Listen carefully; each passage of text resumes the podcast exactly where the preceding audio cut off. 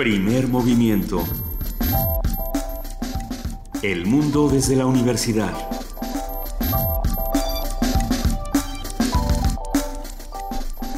Son las 7 de la mañana con 3 minutos y estamos arrancando primer movimiento en 16 de septiembre. Buenos días a todos los que nos están escuchando y buenos días, jefa de información, Juana Inés de ESA. ¿Cómo estás, Juana Inés? La pregunta es, ¿alguien nos está escuchando?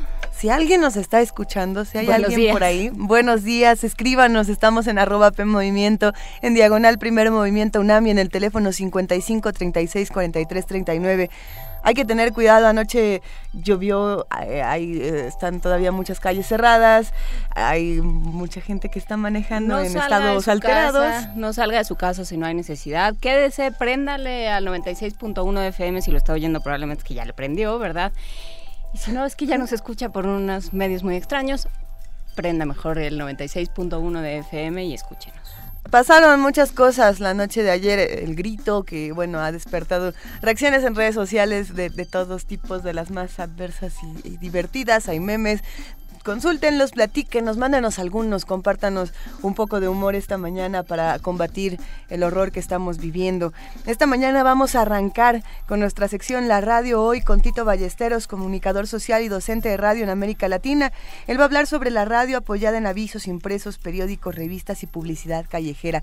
¿Cuántos anuncios han visto en un programa de radio en las calles? ¿Cuántos programas conocen? Platíquenos. Y aprovechando el tema de la radio, vamos a tener una conversación que ya habíamos apuntado hace un hace algunos días con la maestra Verónica Murúa, soprano, profesora investigadora de la Facultad de Música de la UNAM. En nuestro miércoles de Héroes y Villanos vamos a hablar de lo que le pasó a la música mexicana cuando entró a la radio. Y este, si usted es ¿Para bien y para mal? Sí, para bien y para mal. Y si usted es de los que le gusta la música mexicana, si quiere oír a Manuel Esperón, si quiere cantar Estrellita con nosotros, si quiere escuchar al Trío Veneno, a un montón de, de intérpretes de la radio mexicana de principios de la radio mexicana y escucharlos comentados por Verónica Murúa, pues este, eh, quédese por aquí porque vamos a dedicarle a ello nuestro miércoles de héroes y villanos. En la colaboración de dirección de danza de la UNAM vamos a platicar esta mañana con Angélica Klen, titular de esta dirección, y va a hablar sobre el encuentro estudiantil de danza folclórica y del maestro, eh, perdón, del maestro Rafael Samarripa. En la colaboración del Museo de Universitario de Arte Contemporáneo, el MUAC, vamos a platicar con Miriam Barrón García, coordinadora de talleres y proyectos de vinculación y va, nos va a hablar sobre el Programa Nacional de Interpretación. Esta mañana nuestra nota internacional es doble. Vamos a hablar de Venezuela, Maduro y Leopoldo López. Lo vamos a comentar con Tomás Straca, historiador, profesor de la Universidad Católica Andrés Bello en Caracas, Venezuela. Sí, aprovechando que él sí va a estar despierto, vamos a hablar hasta Venezuela. Eh, vamos a tener también poesía necesaria, Luisa. Me toca, me toca. la poesía necesaria. Si alguien tiene alguna, alguna recomendación, alguna sugerencia, recuerden escribirnos a nuestro Twitter con el hashtag poesía necesaria. Los tomamos todos en cuenta y estamos haciendo nuestra pequeña antología que cada vez se vuelve más grande. En la mesa del día vamos a hablar del libro Divas y del cuestionable concepto del triunfo femenino, de todas las cosas que hay alrededor de estas mujeres. Lo platicábamos fuera del aire, Juana que le pertenecen a todas estas personas que las ven, ¿no? Al ver deseamos y al desear poseemos. Pero bueno, lo vamos a platicar con María Silanes, escritora y comunicóloga. y es autora de este libro, Divas, que vamos a presentar aquí. Eh, nada más para que, para que se vayan antojando. El libro Divas habla sobre María Conesa, Andrea Palma, Sara García, Dolores del Río, Mimi Derba y Lupe Vélez. Y de todas ellas cuenta muchísimas historias se meten en la cabeza de cada una de ellas y, se ve que hizo una investigación bastante exhaustiva, lo platicaremos con ella. Y platicaremos también de cómo se paga caro el pecado de ser, de ser mujer pública, de ser bataclana. Ay, Vamos a cerrar el primer movimiento esta mañana con la participación de Jorge Linares, coordinador del Programa Universitario de Bioética, quien nos va a platicar sobre la aprobación de una ley de eutanasia en California. Esto es importante, el, derecho a decidir sobre nuestra propia vida y sobre nuestra propia muerte. Todo esto y más aquí en primer movimiento. Quédense con nosotros, ya son las 7 de la mañana con 7 minutos y es momento de que pasemos a nuestro primer corte informativo del día con nuestra compañera Frida Saldívar. Muy buenos días, Frida, ¿cómo estás? Muy bien, gracias, muy buen día. Buenos días.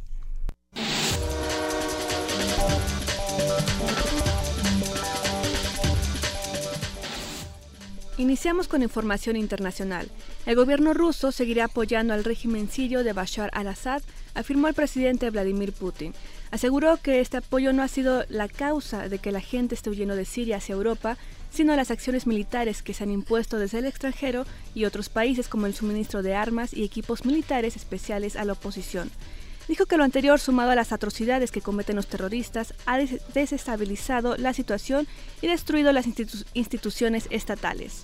Por ello hizo un llamado a dejar a un lado las ambiciones geopolíticas y renunciar a la política de utilizar directa o indirectamente a grupos terroristas para alcanzar sus propios objetivos egoístas, como cambiar gobiernos que no son del gusto de algunos. Nombran experta argentina como líder del panel investigador sobre el uso de armas químicas en Siria.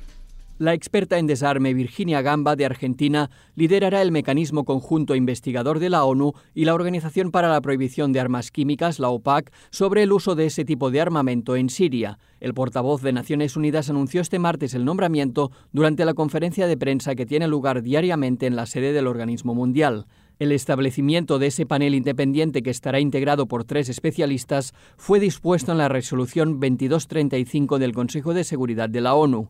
Gamba se desempeña actualmente como alta representante adjunta de la ONU para asuntos de desarme. Durante su trayectoria profesional de más de 30 años, ha encabezado varias iniciativas internacionales para promover la agenda de desarme, además de haber apoyado las dos misiones previas relacionadas con las armas químicas en Siria, dirigidas por Ake Selstrom y Sigrid Kaj. El secretario general Ban Ki-moon reiteró su llamamiento a todas las partes sirias a cooperar ampliamente con el mecanismo conjunto investigador. Jordi Trujols, Naciones Unidas, Nueva York. Estados Unidos pide al gobierno de Corea del Norte abstenerse de provocaciones irresponsables que solo agravan las tensiones regionales.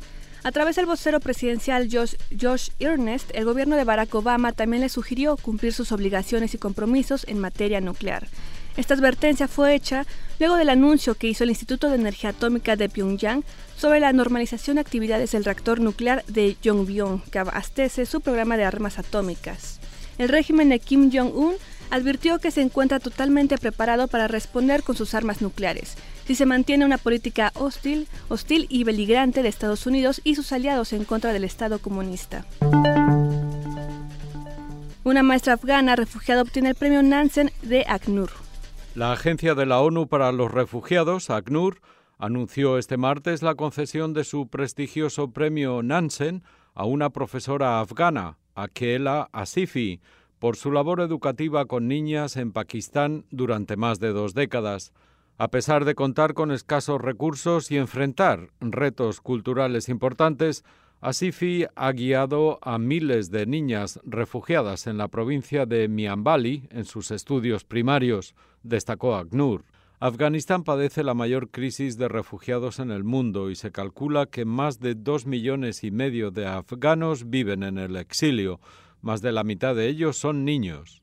A nivel global, se calcula que solo la mitad de los niños que son refugiados tienen oportunidad de asistir a la escuela primaria y uno de cada cuatro siguen la educación secundaria. Para los niños afganos refugiados en Pakistán, la situación es aún más dramática, pues alrededor del 80% de ellos están sin escolarizar. Víctor Martín, Naciones Unidas, Nueva York. En información nacional, la Secretaría de Relaciones Exteriores confirmó la muerte de ocho mexicanos en el ataque perpetrado contra un grupo de turistas en Egipto. Mediante un comunicado se detalló que fueron identificados seis mexicanos más entre las víctimas. Cabe recordar que la canciller Claudia Ruiz Massieu se encuentra en el Cairo acompañada de familiares de los turistas atacados este fin de semana. Al menos 140 camiones fueron utilizados para el acarreo de personas del Estado de México a la ceremonia del grito de independencia en el Zócalo capitalino. Muchos de los vehículos provenientes de diversos municipios mexiquenses fueron estacionados en la zona de la Alameda Central. A las personas que descendían de estos camiones se les identificaba con, con, una calcomanía que mostraba su lugar de origen y también llevaban una charola de plástico con dos tortas e incluso algunos contaban con impermeables color verde.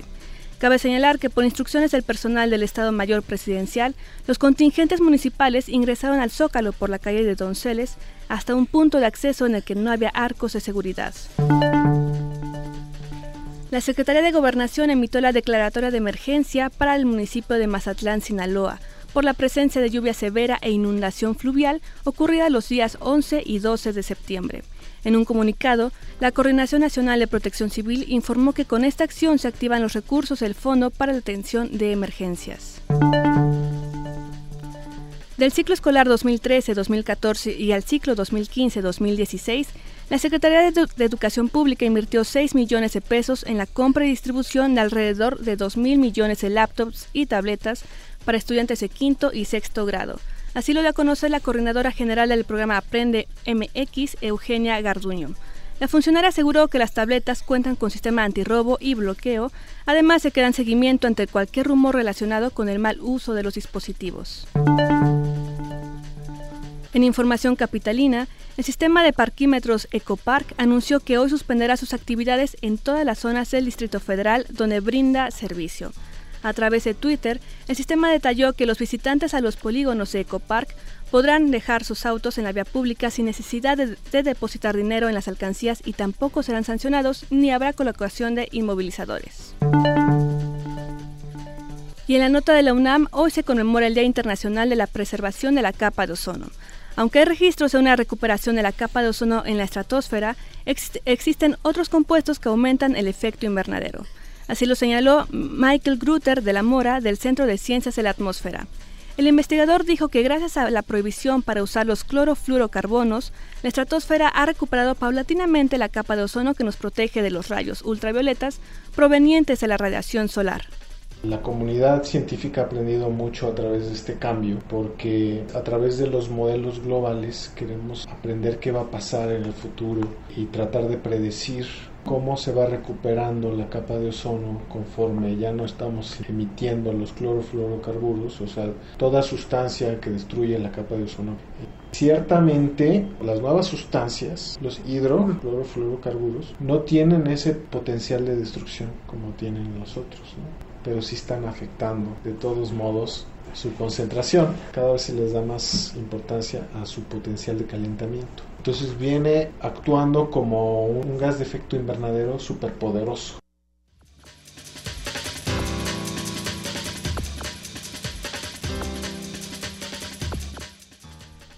Muchísimas gracias, Frida Saldívar, por este corte informativo de las 7 de la mañana. Nos escuchamos en una hora. Así es. Mil gracias. Buen día. Buen día.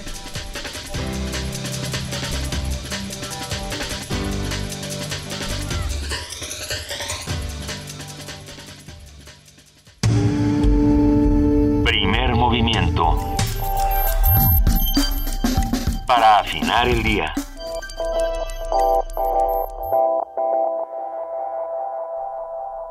Siete de la mañana, 16 minutos y ya está en la línea Tito Ballesteros desde Bucaramanga, Colombia. ¿Cómo estás, Tito? Buenos días.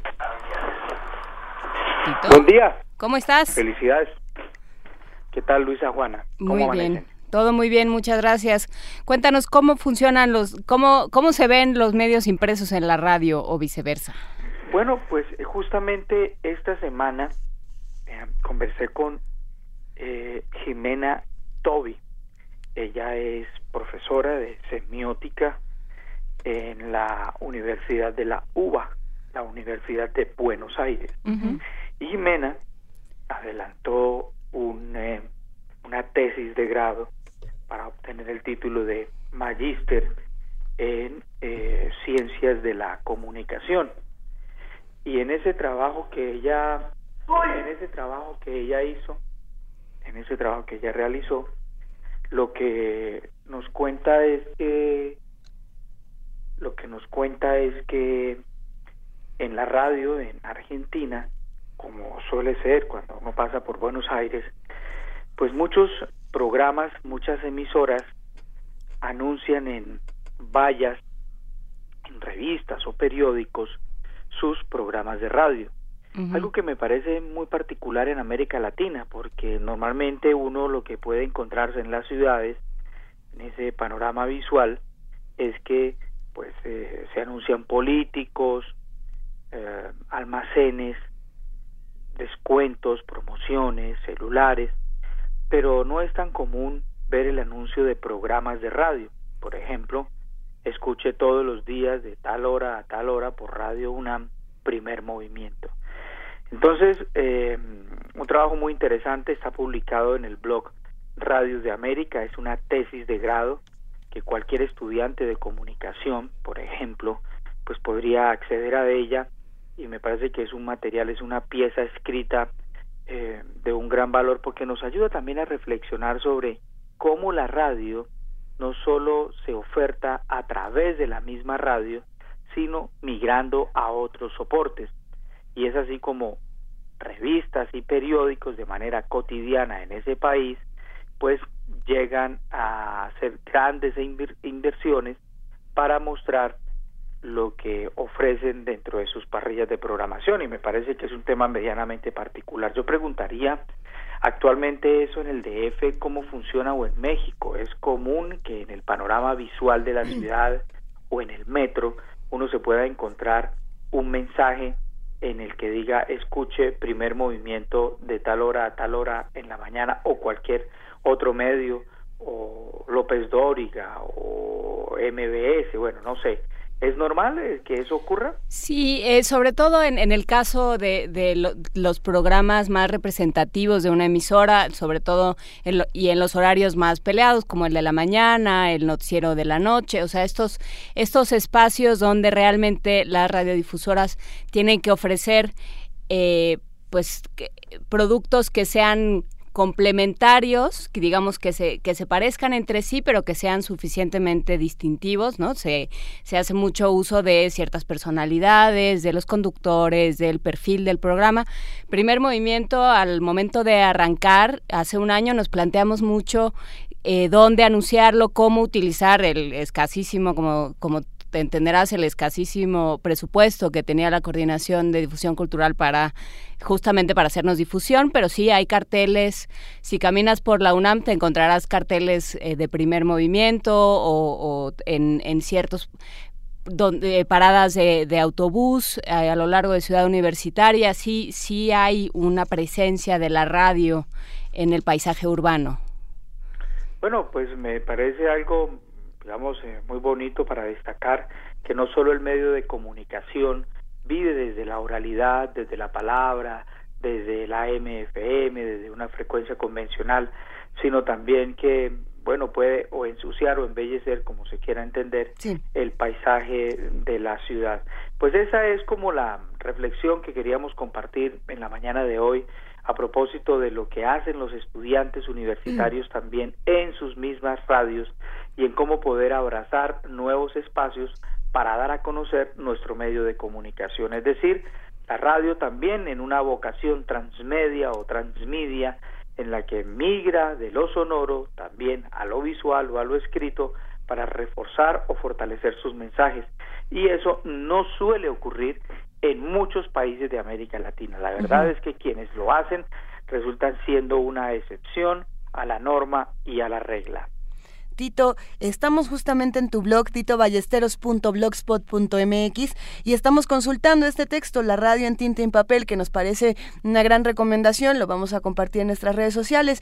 ¿Tú qué opinas de que se conozcan los rostros, eh, la cara de quien está hablando? ¿Qué, opinas de pasar esa barrera de la imaginación que debe tener la radio y de pronto encontrarnos con las caras de los locutores que escuchamos todos los días?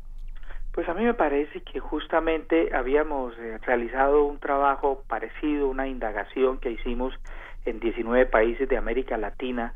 Es un tema similar al que estamos conversando eh, y es el tema de televisamos o no televisamos la radio. Bueno, en, en relación con el tema de televisar, de ponerle imágenes en movimiento, lo que se decía es, la conclusión era sí, pero a algunos programas y no todos pero el que aparezcan las fotografías y podamos identificar a Carmen Aristegui en toda América Latina a propósito de la gran discusión que se sentó en México, eh, bueno, sobre su presencia en el medio, o la libertad de expresión, en fin, pues a mí me parece que tiene un gran valor el que uno pueda conocer a las personas que le están hablando. Creo que los sin rostro, de alguna manera, eh, la radio ha venido evolucionando, hoy la sociedad es mucho más visual que auditiva Y a mí me parece valioso, importante, sano, que uno pueda saber el rostro de la persona que le está hablando. Creo que eso no, no le quita mucho poder a la radio. Eh, antes, antes, también cuando teníamos grandes voces en las emisoras, pues queríamos saber quiénes eran los que estaban detrás de esas voces, pero también eso ha cambiado porque hoy ser locutor, pues digamos, eh, muchas personas, aunque no tengan una voz bonita, pueden hablar y de hecho hablan en la radio, aunque no tengan esas voces eh, del pasado. A mí me parece que está bien, que es sano y que forma parte de un ejercicio también de transparencia. No sé cuál sea la, reflexión que a ustedes les haya merecido si han discutido sobre ese particular. Lo hemos discutido y por eso también nosotros compartimos las imágenes de todo el equipo, no solamente de los que hablan, sino de todos los que se encargan de hacer este programa que nos parece importante, conocernos los unos a los otros para seguir haciendo esta comunidad. Tito, te agradecemos muchísimo por esta conversación y si nos lo permites, la próxima semana seguimos platicando.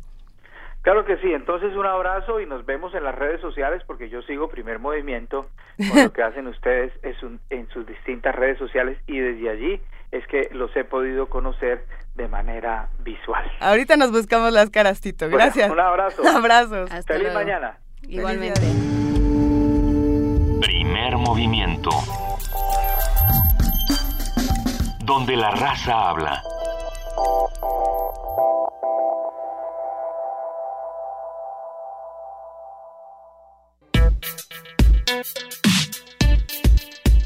Miércoles de Héroes y Villanos. La primera estación de radio en la Ciudad de México fue Buen Tono, que inició sus actividades el 15 de septiembre de 1923. Años más tarde, esta radiodifusora se convirtió en la XCB, la B Grande de México. El 18 de septiembre de 1930 inició sus actividades la XCW. Esta radiodifusora comenzó sus actividades con el eslogan de XCW, la voz de la América Latina desde México. La radio no se entiende sin música. Con el consumo masivo del disco, la radio se decidió por la música grabada para enfrentar la crisis de audiencia y anunciantes provocada tras la llegada de la televisión. A la vez, la música se ha nutrido de la radio. En las radiodifusoras mexicanas se, iniciaron como artistas Pedro Infante y Consuelo Velázquez, por citar dos. Y para conversar sobre las implicaciones de la radio en la música mexicana, esta mañana nos acompaña en la línea la maestra Verónica Murúa, soprano, profesora investigadora de la Facultad de Música de la UNAM. Verónica, muy buenos días. Gracias por acompañarnos en 16 de septiembre. Hola, buenos días. Muchas gracias por invitarme. Pues acá desde La Piedad de Cavadas, Michoacán saludándolos, Juana Inés y Luisa. Muchas gracias, que, eh, muchas gracias por, por estar con nosotros desde tu vacación, supongo. gracias. Eh, dinos, ¿qué cambios trajo, qué, implicó la, la, radio para la música en México? Pues mira, eh, yo creo que habría que remontarse un poco a, a qué, es, qué se oía antes y, y, qué fue lo que sucedió con la, la radio. Antes de la radio estaba la música de salón en, todas las casas de México. Se escuchaba ópera, se escuchaba mm, música sinfónica, sobre todo italiana, y los cambios de radio vienen, eh, muchos de los compositores, por ejemplo, es muy interesante saber que Jorge del Moral escribe una ópera, ¿no? Que se llama Don Rodrigo y nadie la conocemos porque él se convirtió en, digamos, compositor para la radio. ¿Cuáles son los cambios que implican eh, que surgiera la radio? Las primeras transmisiones que se hacen eh, son transmisiones evidentemente privadas, como un aparato de novedad, ¿no? No es un radio, eh, no es un sistema como el que tenemos ahora, donde hay patrocinadores, donde el gobierno tiene ciertos espacios, ciertos porcentajes de tiempo para anunciar sus cosas, sino era una radio privada que emitía, bueno, cosas a placer quizá de las personas que tenían dinero para comprar los aparatos. Eh, a partir de, de 19, como dicen usted, dijeron ustedes en el spot, se hacen eh, diferentes radios, digamos, públicas y la radio más importante, pues finalmente es XCW, Con, eh, con el señor Azcárraga, hace todo un proceso de, de patrocinadores donde se hace música, se transmiten programas y se eh, comienzan a hacer anuncios. ¿Qué sucede con esto? Que las piezas se vuelven mucho más cortas y las piezas se vuelven de entretenimiento.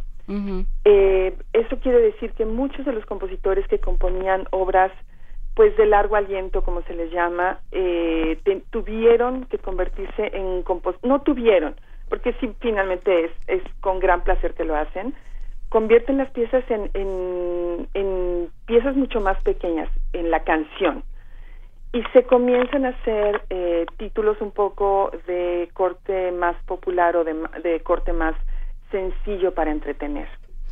Eso yo creo que son los cambios importantes y, y bueno, pues surgen muchos cantantes que hacían música operística, eh, tenemos el ejemplo de Jorge Negrete, sí, ¿cómo no? eh, con esa gran voz y bueno, con esa hermosa presencia, pasaron a la radio y empezaron a interpretar piezas mucho más cortas, ¿no? Claro. Eh, eso es, es, uno de los de los cambios. Eso no quiere decir que la música sea de un corte con menor calidad, pero sí es de un corte de, de, de más corto tiempo, ¿no? Claro, se, se tienen que adaptar y, y, se tienen que adaptar los compositores. ¿Cómo fue este trabajo? ¿Tenemos algún registro de cómo fue este pues este trabajo de aprendizaje además acelerado porque había un medio que les estaba que, que los estaba persiguiendo de alguna forma, ¿no? Había que llenarlo.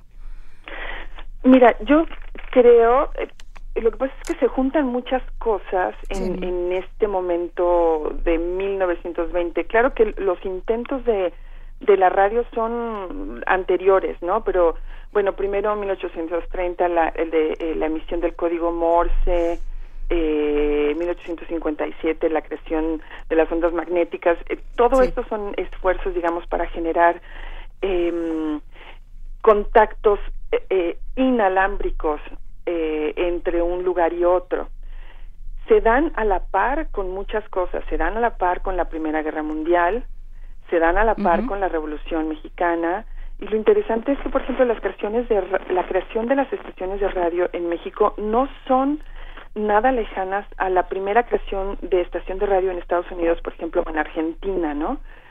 Eh, se, se, da un fenómeno de movimiento en, en todo el mundo, también sucede en México y tenemos eh, la creación del nacionalismo musical con este país que estaba un poco pues en revueltas y medio deshecho y hay una búsqueda también por parte del gobierno de generar música que tuviera cierto aire nacional o cierta identidad me mexicana. ¿Alguna pieza que pueda ilustrar este o sea, ¿se te ocurre alguna canción que podamos conocer, alguna pieza que podamos conocer para ilustrar esto? Pues mira, podríamos escuchar quizá eh, la canción de Cocula, que es una canción regionalista, uh -huh. que podría eh, ilustrar eso, ¿no? Venga, ¿te parece bien si la escuchamos ahora, Verónica? Con muchísimo gusto.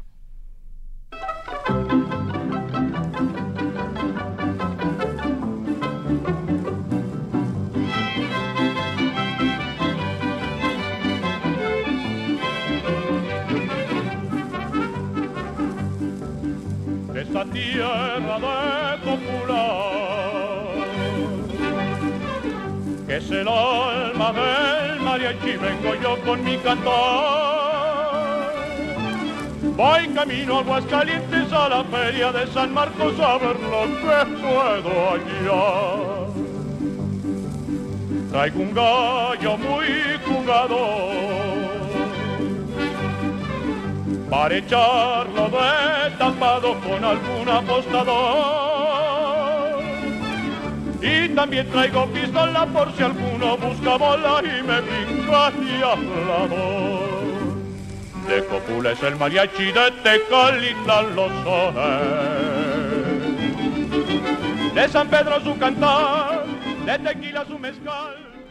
Estamos escuchando a Jorge Negrete. Así es. Cu cuéntanos más. Pues mira, si oyes esa canción es uh -huh. absolutamente pues nacionalista y regionalista, ¿no? Uh -huh. Te hace una gran descripción de, de, todo lo que hay en Cocula, pero San Pedro, eh, o sea, exalta los valores, si quieres, o, las las cosas importantes que hay en ciertas regiones. Eh, eso tiene mucha... Eh, los compositores hacen, resaltan los valores, eh, tienen la necesidad de generar este nacionalismo, pues. No nada más estaban estas canciones de mariachi, sino también estaban compositores que habían escrito, digamos, cosas la sala de concierto como Manuel M. Ponce, ¿no? Marchita el alma, lo, eh, a la orilla de Empalmar, eh, Soñó mi mente loca, todas esas canciones eh, que son recolecciones que hace Manuel M. Ponce mm, en su vida muy temprana empiezan a eh, pues a tocar en la radio también y se empiezan a hacer canciones pues de, de más corte de corte popular de, de mayor difusión esto no quiere decir por ejemplo que Ponce no haya compuesto música un poco posteriormente porque él Japaricia hace otras eh, otro tipo de composiciones. Pero esa música popular que se que se compone y que se toma como la identidad nacional es lo que más se promueve en la radio Claro, porque había esta idea de que, de que había que forjar patria de alguna manera, ¿no? Había que explicarle a los de Jalisco por qué tenían que estar contentos de ser de Jalisco, por qué los de Zacatecas tenían que estar contentos por ser de Zacatecas. O sea, digamos, había como una, una especie de, em, de forja de, los, de, de las identidades regionales, ¿no? Y con ello de la identidad nacional. ¿Va por ahí? Claro, claro.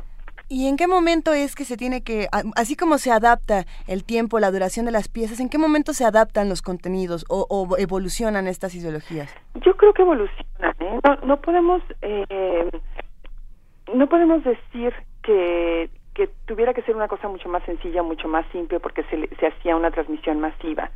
Yo creo que van evolucionando en un deseo de entretener y creo que sí es muy importante decir que la calidad no se pierde, pero cambia, se transforma. O sea, si tú oyes canciones, por ejemplo, de, de María Grieber, las piezas están estructuradas a la, a la forma de una canción alemana, ¿no?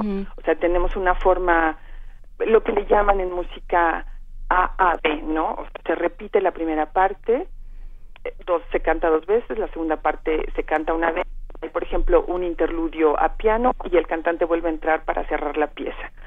Esto es, o sea, esto es una forma clásica de, de canción. Y tiene que eh, ver con, eh, perdón que te interrumpa, tiene, ay, parece ser que, eh, parece ser que, que funcionaba mejor la radio en los años 30 que el, teléfono en Verónica está en un momento más con nosotros. Pero, pero me, le iba yo a preguntar si esto tendría que ver con la mnemotecnia, con la capacidad de retener eh, una letra, una un estribillo y cantar uno, o sea, digamos, apropiarse de alguna forma de las piezas. por supuesto. Para, para luego cantarlas uno por, por, su cuenta, aunque ya no estuviera pegado a la radio, aunque uno no fuera Jorge Negrete, precisamente. Ya recuperamos la comunicación con Verónica Murúa. Verónica, ¿nos escuchas? Sí, aquí estoy, gracias. Eh, no sé si nos oías, eh, decía yo que eh, si esta forma de componer tiene que ver también con la mnemotecnia, la capacidad de que entonces el público se apropie de las canciones y las pueda interpretar por su cuenta y riesgo.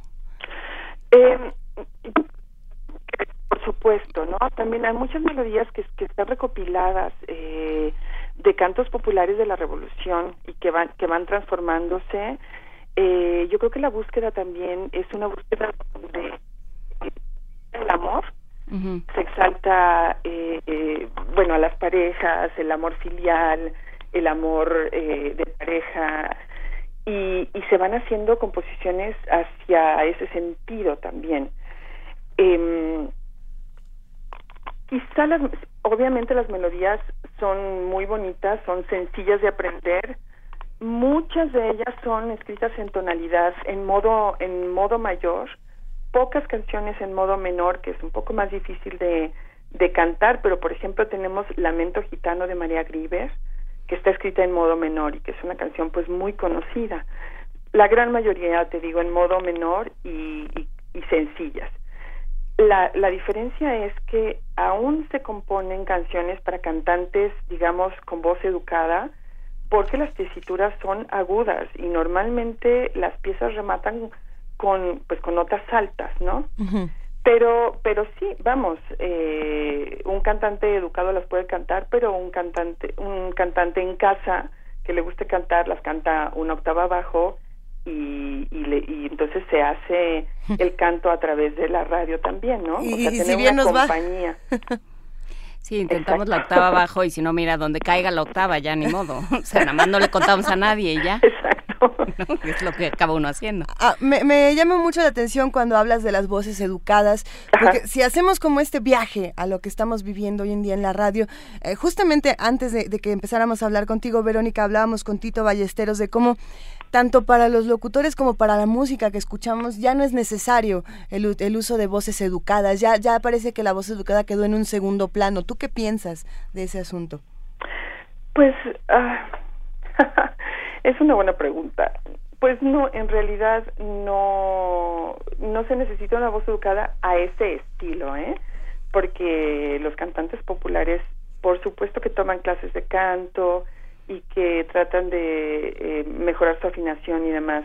Los requerimientos vocales creo que han cambiado. Uh -huh. eh, las canciones no, no tienen un deseo de mostrar la voz como, eh, como elemento de admiración, sino lo que ahora se exalta es quizá la letra, un discurso mucho más, eh, pues quizá de protesta podríamos decirlo, eh, y un discurso que pueda decir muchas cosas en muy poco tiempo.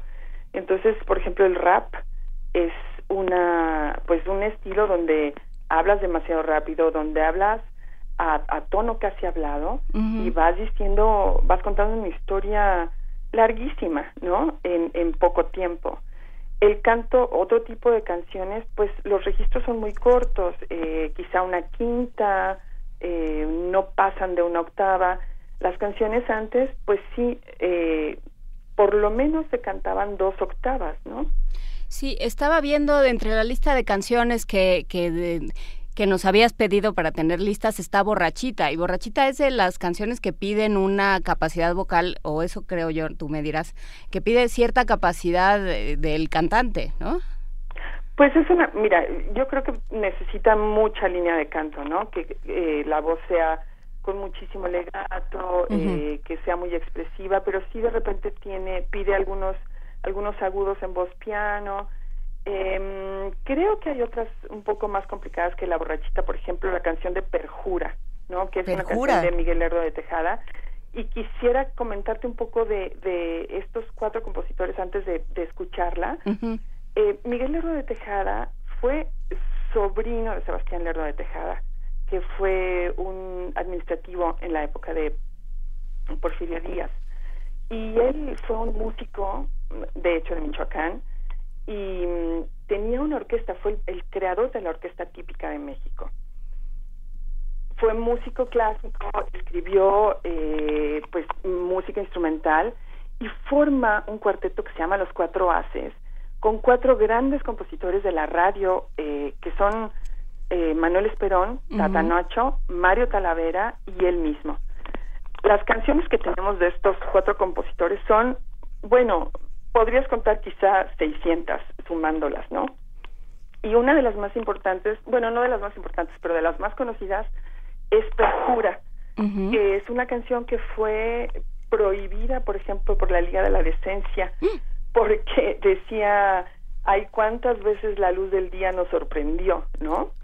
Y esa, bueno, eso implicaba que... que... venga la Liga de la Decencia por todos nosotros. Es 16 de septiembre, la Liga de la Decencia está muy ocupada. Francamente, si, si, si, su única ocupación es venir a Radio UNAM, es que no han salido a la calle. O sea, la Liga de la Decencia tiene mucho que hacer en 16 de septiembre como para darnos lata. Exactamente, pero pues bueno, imagínate, eh, y esa canción es bellísima, yo creo que valdría la pena escucharla y, es, y tiene eh, pues por lo menos una octava y media para... para de demanda vocal, ¿no? Ándale. Pues eh, escuchemos, si te parece, Perjura de Manuel Lerdo de Tejada. Perfecto.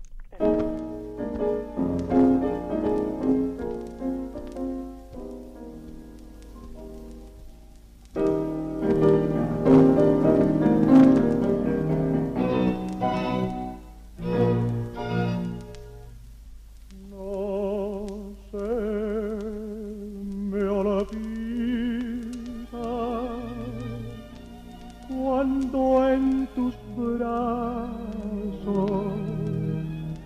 al darte un beso mi alma te di.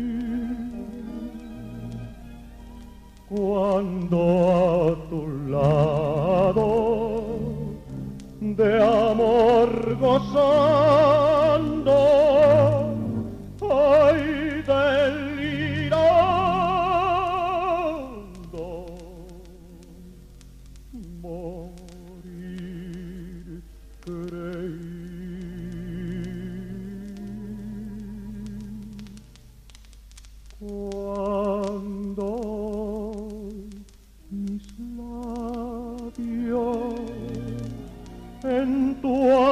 albo cuello con fiebre loca yo los posé.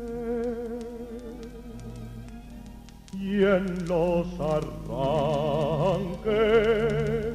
de amor excelso no sé hasta dónde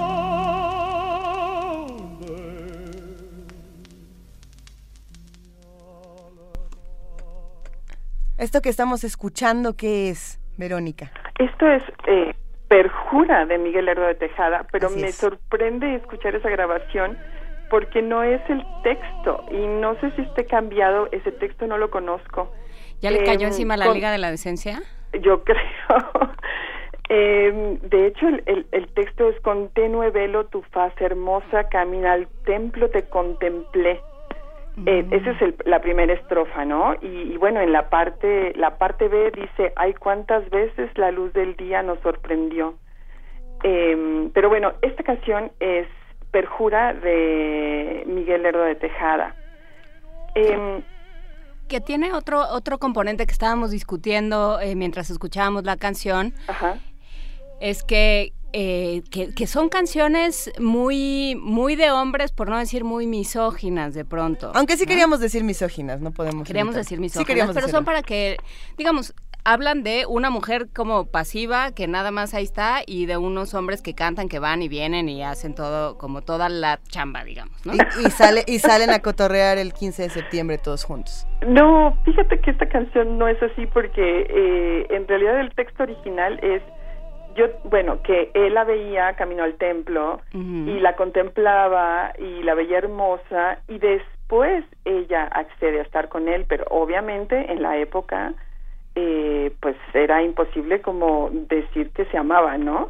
Y se la pasaban todas las noches muy deliciosamente, eh, pues estando estando juntos y amanecían juntos, ¿no? Entonces, pues mm, tan pasiva la mujer no lo creo, un poco pues quizá por la época pues no lo podría comentar, pero pero pues vaya que le gustaba y estaba con él, ¿no? En ese, en ese caso, lo que podemos ver es cómo cambia la figura de la mujer eh, en la historia de la radio y en la historia de la música para radio. ¿Piensas que esta figura ha evolucionado para bien? Em, ¿Con todo lo que escuchamos actualmente? Mira, no, no estoy segura que para bien. Eh, yo de repente oigo cosas muy fuertes en canciones de rap, eh, El con insultos, con, eh, con solamente, eh, pues no sé, actos sexuales sin, sin tener otro, otra relación espiritual.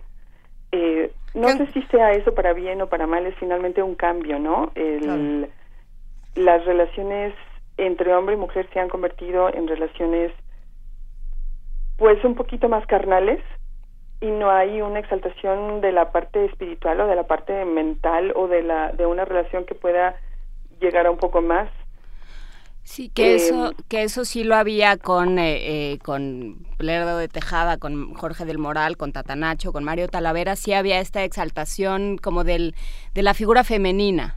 Hay una exaltación de la figura femenina. Si quieres lo podemos pensar a lo mejor que, que es la, mujer pasiva y la mujer que tenía que estar la mujer que tenía que eh, mostrar sus virtudes y obviamente pues ha cambiado ahora porque la mujer tiene una liberación sexual, eh, se pues se hace una relativa igualdad, ¿no? De, de la parte donde la mujer decide o no estar con alguien, decide o no casarse, eh, puede ser independiente en su trabajo, pero no sé si eso haya hecho que se pierda también un poco el respeto al otro, ¿no? El, respeto a la mujer. Em, en las canciones, pues no en todas las veo. Eh, sigue habiendo canciones, yo creo que por ejemplo en, los ochentas había canciones donde las mujeres eran absolutamente despechadas, donde, por ejemplo, canciones que dulce eran de celos, de odio, de, de desprecio al hombre porque la habían dejado. Eso creo quizá que ha evolucionado y que ahora se exaltan otro tipo de cosas, ¿no? Como mucho más de, de las relaciones. Estamos juntos y nos pasamos bien y, pues pienso que eso esa ha sido la evolución. Eh, sigue habiendo una exaltación a la mujer en canciones eh, obviamente de, canciones más de balada, ¿no? Por, ejemplo, de Alejandro Sanz, eh, pero las mujeres también cantan ahora las relaciones a los hombres, como, pues no sé, este par de chicas hash, ¿no? Em, las mujeres también cantaban en esa época. Yo no creo que nada más hayan sido los hombres. Eh, está, por ejemplo, ¿quién te digo? La Chacha Aguilar, eh, María Luisa Landín, María Victoria, eh, sí había cantantes, Doña la Negra, sí había cantantes mujeres que cantaban a la exaltación del hombre y, y, y también cantaban el amor a los hombres. No, no creo que hubiese algo tan pasivo, pero si me preguntas, sí es cierto, de muchas de las canciones que yo conozco y que he cantado, casi todas las letras son para ser cantadas por un tenor, por un cantante masculino, ¿no? Y luego es medio difícil estarles acomodando la letra, eh, pero sí están, están casi hechas todas para, para cantantes hombres. Sí, que ese es un tema que tendremos que, que abordar otro día. ¿Qué pasa con, con los mariachis femeninos? Todo este asunto de, de las letras y del imaginario que se crea con oh, ellas. Sí, claro, por supuesto. Verónica, para despedirnos, ¿qué te gustaría escuchar? Mira, eh, bueno, antes de, decirles, yo creo que habría que irse a Yucatán para, para conocer eso y podríamos platicarlo después, porque allá hay una, allá hay cantantes eh, femeninos y femeninas y, masculinos que que tienen un trabajo poético eh, de amor para ambos lados, ¿no? Claro. podemos cerrar con, ¿qué será? La borrachita, si quieren, o Besos robados de Jorge del Moral, de pues quien ya les platicaba que había escrito una ópera, Don Rodrigo. Yo digo que Besos robados. Me parece perfecto. Órale. Muchísimas gracias, Verónica Murúa, soprano, profesora investigadora de la Facultad de Música de la UNAM. Ha sido una plática muy placentera, deliciosa. Mil gracias. Luisa, Juan Inés, muchísimas gracias. Y por aquí nos veremos para platicar de mariachis. Muchas gracias, felicidades. Gracias, hasta, hasta luego.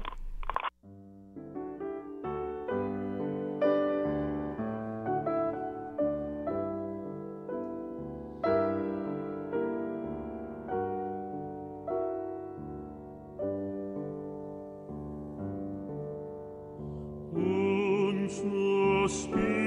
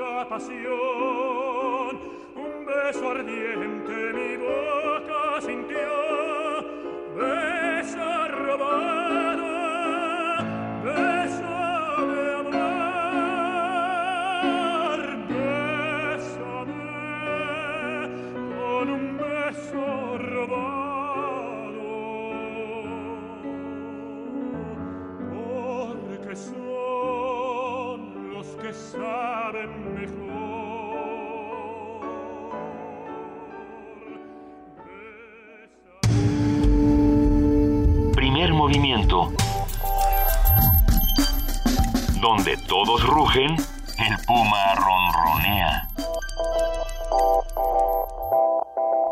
Son las 7 de la mañana con 53 minutos. Hay algo que siempre acompaña a la música y es la danza. Por eso esta mañana vamos a hablar con nuestros amigos de la Dirección de Danza de la UNAM. Se encuentra en la línea Angélica Klen, titular de la Dirección de Danza. ¿Cómo estás, Angélica? Hola, Luisa. Un gusto en saludarlos. ¿Cómo estás? Eh, Pues buenos muy días, bien, aquí Angélica. contenta cómo les fue de, de festejos patrios. Bien, pero te extrañamos aquí en cabina. Quisiéramos, quisiéramos platicar como siempre.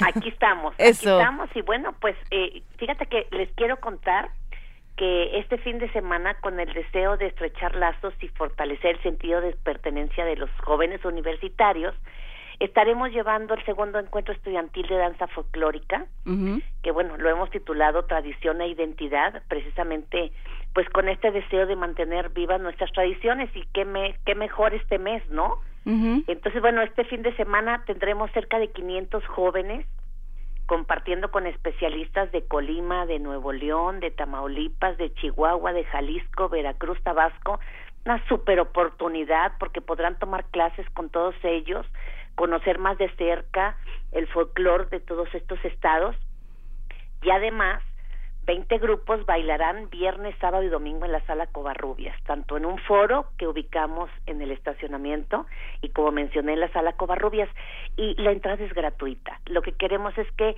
la gente acompañe a estos jóvenes, eh, viva la danza folclórica, conozca el trabajo. No son compañías profesionales, es el trabajo que los jóvenes hacen en, su- en sus espacios, en sus universidades.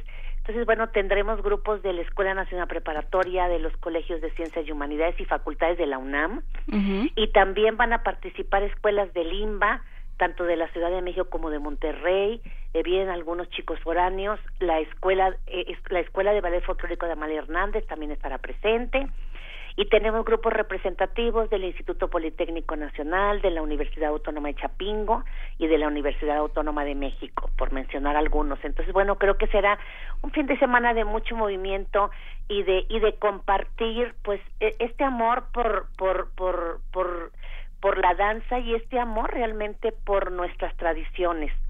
Y el domingo, bueno, tenemos ahí nuestro nuestro, nuestro cierre con la participación del mariachi Olinjolistli en Garibaldi. ¡Guau! Y tenemos un merecido reconocimiento que se le hará en la función de clausura el, el domingo al maestro Rafael Samarripa. Entonces yo quería hablar un poquito, quizá hay gente que no conoce al maestro Samarripa, pero sí les quiero compartir que ha sido una inspiración para muchos y es considerado como uno de los líderes más innovadores de la danza folclórica mexicana. El maestro nació en la ciudad de Guadalajara, Jalisco, y con una amplia formación y en especial con un talento muy especial para la danza, la escultura y la pintura. Increíblemente su trabajo ha sido reconocido en el país y en el extranjero. Desde muy joven unió las dos, las, las, las, las diferentes eh, formas de expresarse, tanto por medio de la danza como por medio de hacer pintura y escultura. Por ahí no sé si recuerdan el caballito de mar, que es imagen de Puerto Vallarta. Bueno, pues a él se lo encargaron cuando era muy jovencito y pues su trabajo está reconocido en, en, en, en, en el mundo y en el extranjero. Ha sido portador de nuestras tradiciones y es además reconocido por la fundación y trabajo con el grupo folclórico de, que hizo en la Universidad de Guadalajara y por más de tres décadas ha estado en la Universidad de Colima haciendo un trabajo estupendo. Fíjate que sus bailarines se han podido presentar no solamente en diferentes partes del mundo, sino ante personalidades y podemos mencionar a Juan Pablo II y a la reina Isabel de Inglaterra. Y creo que entre sus legados eh, se encuentra la creación de un centro de danza universitaria, precisamente en la ciudad de Colima, que fue de las primeras escuelas de danza folclórica en el país en ofrecer títulos de licenciatura. Y esto suena interesante porque en esa época, precisamente ya por los ochentas, fue cuando empezó a desarrollarse una, un movimiento importante para darle un espacio profesional de formación a la, a la, danza. O sea, ya existía el trabajo de la danza de la, de la, de la Academia de Danza Mexicana, pero, pero empezó a existir otros espacios en el país que empezó a llamar la atención para que los chicos vieran que podían estudiar profesionalmente danza y que de alguna manera podía ser su medio de trabajo para profesional en el resto de su vida, ¿no? Y bueno, el maestro sigue trabajando como director del Ballet Folclórico de Colima y como y director del Departamento de Danza del Instituto Universitario de Bellas Artes de la Universidad de Colima, pero imagínate, tendremos el placer de eh, este hombre que ha conjugado su vida como pintor, escultor, ceramista, diseñador, escenógrafo, bailarín, maestro, coreógrafo, ha tenido una, una carrera impresionante tenerlo este fin de semana en la UNAM. Así es que, pues creo que hay que aprovechar la oportunidad de en este mes patrio ver danza universitaria, ¿por qué no ver a los universitarios bailando y poder estar y conocer al maestro Samarripa, que pues es un icono de la danza folclórica en este país? Nos encanta. ¿Qué días podemos repetir los días para estar por allá Viernes, sábado y domingo. El viernes, el viernes hay función en la Covarrubias a las siete de la tarde y el sábado y domingo a las siete y media. Entrada libre. Y durante el día, sábado y domingo, durante el, después de, por la tarde a partir de las cuatro, funciones en, en, en, el, en el foro que vamos a poner en el estacionamiento 3 del Centro Cultural Universitario. Y bueno, pues estos 500 chicos aparte tendrán su momento de convivir, tomarán clases, eh, hay una presentación de un libro y bueno, unas una, una actividades para que para que ellos puedan convivir y pues pues confrontar eh, el amor y la pasión que tienen no solamente por sus estudios en las universidades, sino también por la danza. Muchísimas gracias, Angélica Klen. Ha sido un placer hablar contigo esta mañana y nos vemos este fin de semana. Saludos a Juana Inés. Aquí estoy, sí, muchas gracias.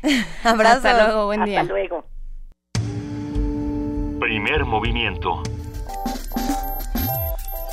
Escucha la vida con otro sentido.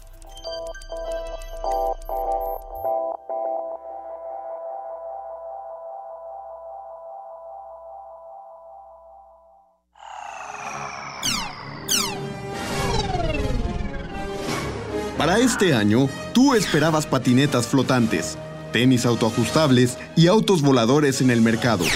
Pero no has visto nada de eso. En lugar de eso, hay seres humanos con apéndices electrónicos en su cuerpo, videojuegos que detectan tu movimiento computadoras bajo la piel que hacen un diagnóstico médico y un medio de comunicación capaz de enviar información del otro lado del planeta en menos de un segundo. Resistor. Resistor. La realidad tecnológica supera a la ciencia ficción. Todos los martes 22:15 horas. Por resistencia modulada. 96.1 de FM. Radio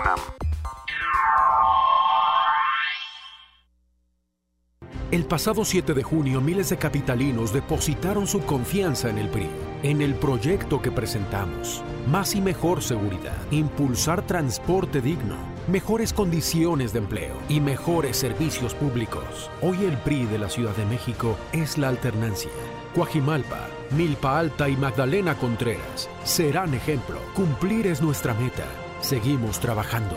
Juntos vamos a mejorar nuestra ciudad. PRI, Ciudad de México. RTC y Conaculta te invitan a conocer México es Cultura, la plataforma de Conaculta para la difusión de diversas actividades de cine, danza, teatro, música, entre otras. Se trata de una cartelera nacional que puedes consultar en español o en inglés, una línea telefónica gratuita 01800 Cultura y aplicaciones para dispositivos móviles. Para más información, consulta www.mexicoescultura.com. Toma tu mochila. Es momento de emprender la ruta hacia los Balcanes. En sus tierras convergen las tradiciones de ayer y hoy. Del folclore antiguo al etnopop. De la música clásica a las suaves notas del jazz. Checa el mapa y dirige tus sentidos a el este.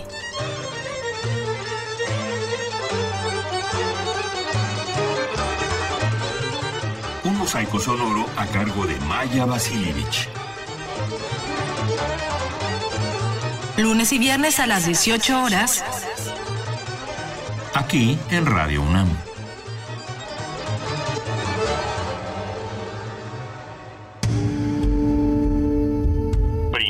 Movimiento. Información azul y oro. Vamos a nuestro corte informativo de las 8 de la mañana con nuestra compañera Elizabeth Rojas. Buenos días, Elizabeth. ¿Qué tal, Luisa Juana Inés? Buenos días, buenos días a todos.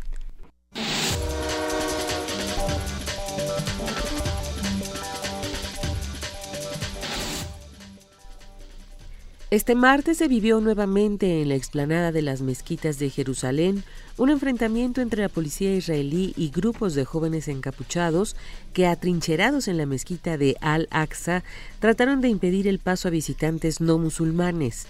Estos disturbios, que se han registrado por tercer día consecutivo, han coincidido con la celebración del Año Nuevo Hebreo, en el que miles de judíos visitan el cercano muro de las lamentaciones para rezar.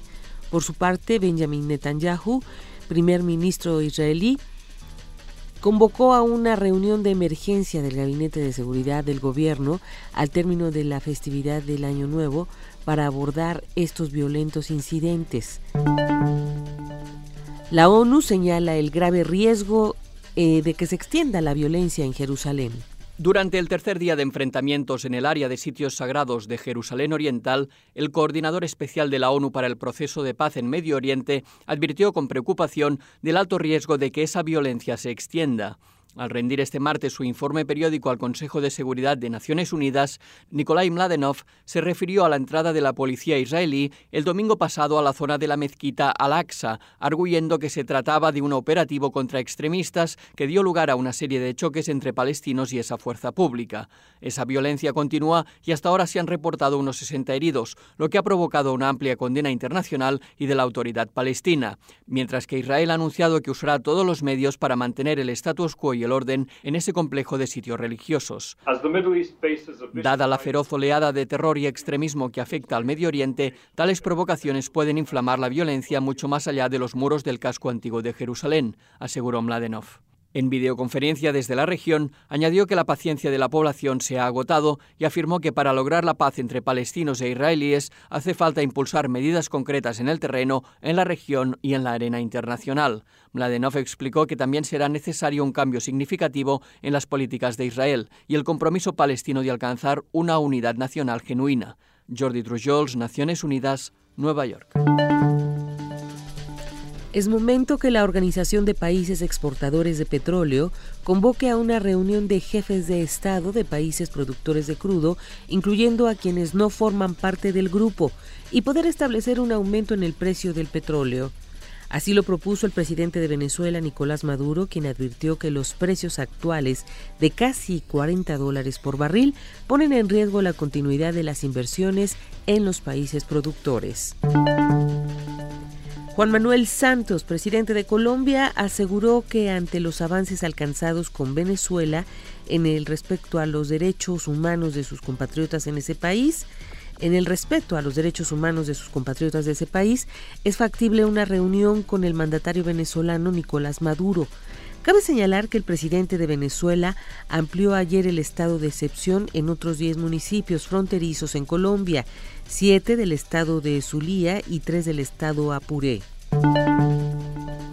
Ante el cierre de la frontera húngara, los refugiados bloqueados en Serbia comenzaron a buscar rutas alternativas hacia Europa Occidental. Para ello se han trasladado hasta la ciudad serbia de Sid, cerca de la frontera con Croacia, país que ha destinado a 6.000 efectivos para poder gestionar la posible llegada de refugiados. Soran Milanovic, primer ministro croata, afirmó este miércoles ante el Parlamento que todos los refugiados que acudan a su país podrán atravesarlo en su camino hacia Alemania. La ONU decepcionada por la falta de consenso en Europa para recibir a los refugiados.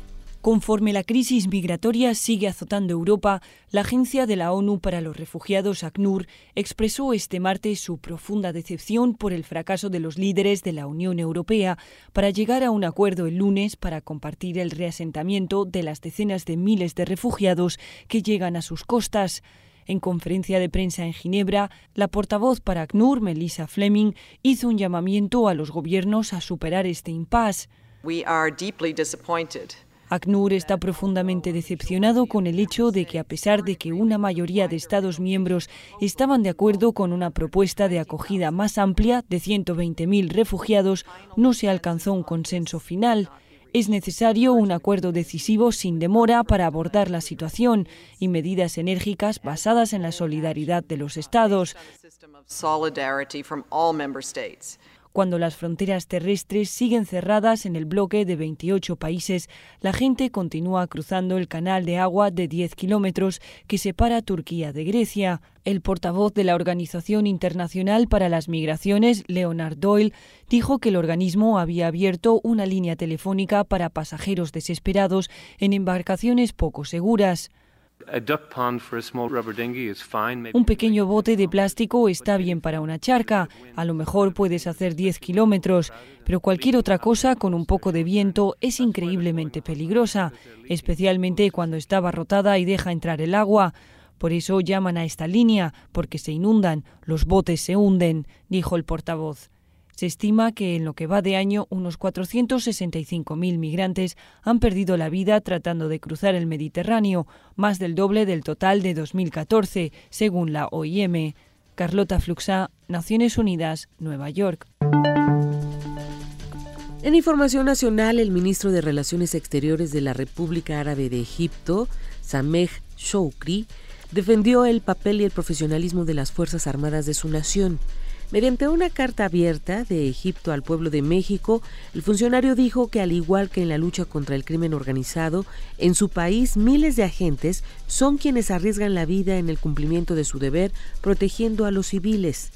En tanto, abogados egipcios de derechos humanos advirtieron que si la respuesta de los tribunales no satisface las exigencias de los representantes de las víctimas, el ejército de Egipto será llevado ante la justicia por el ataque contra turistas mexicanos. El Pleno de la Cámara de Diputados aprobó el acuerdo de la Junta de Coordinación Pública por el que lamenta y condena los hechos ocurridos en Egipto el pasado 13 de septiembre, donde ocho turistas mexicanos murieron al ser atacados por las Fuerzas Armadas de ese país.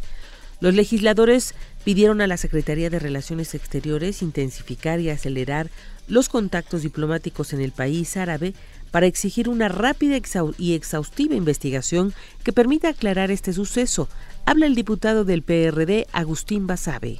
Un buen diplomático tiene que actuar enérgicamente en casos como este. No basta decirlo, hay que ir y exigirle al gobierno de Egipto que investigue exhaustivamente los hechos y que castigue a los culpables. Se trata de un error dicen, pero de un error de funestas consecuencias que nos agravia como país. No dejemos las cosas en expresiones y en retórica. Hagamos acción diplomática inteligente y enérgica. Los legisladores de la Secretaría de Relaciones Exteriores habla el diputado del PRI, Mario Guerra. Requerimos de que el Estado egipcio se haga responsable de ofrecer seguridades y garantías adecuadas a quienes hoy se encuentran allá y el grupo parlamentario del PRI reprueba este hecho deleznable, pero también a la par reconoce la actuación pronta y expedita del gobierno de la República y de su canciller por haberse trasladado al lugar de los hechos el presidente de la Cámara de Diputados, Jesús Zambrano, hizo un llamado a las autoridades federales para que aclaren si hubo funcionarios que ocultaron un video con audio de la fuga de Joaquín El Chapo Guzmán. Zambrano advirtió que en caso de comprobarse el ocultamiento de información, la red de complicidades sería mucho más inquietante para el país. Cabe recordar que el senador Alejandro Encinas reveló que la Secretaría de Gobernación admitió la existencia del video y le negó la copia, argumentando que formaba parte de una averiguación.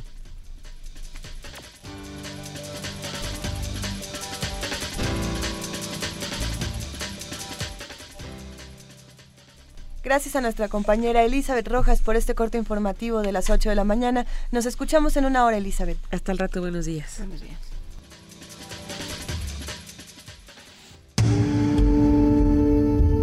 Movimiento.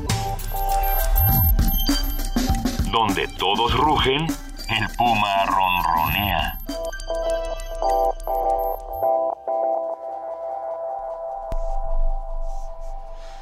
Ocho de la mañana, 13 minutos y ya tenemos en la línea la participación del MUAC.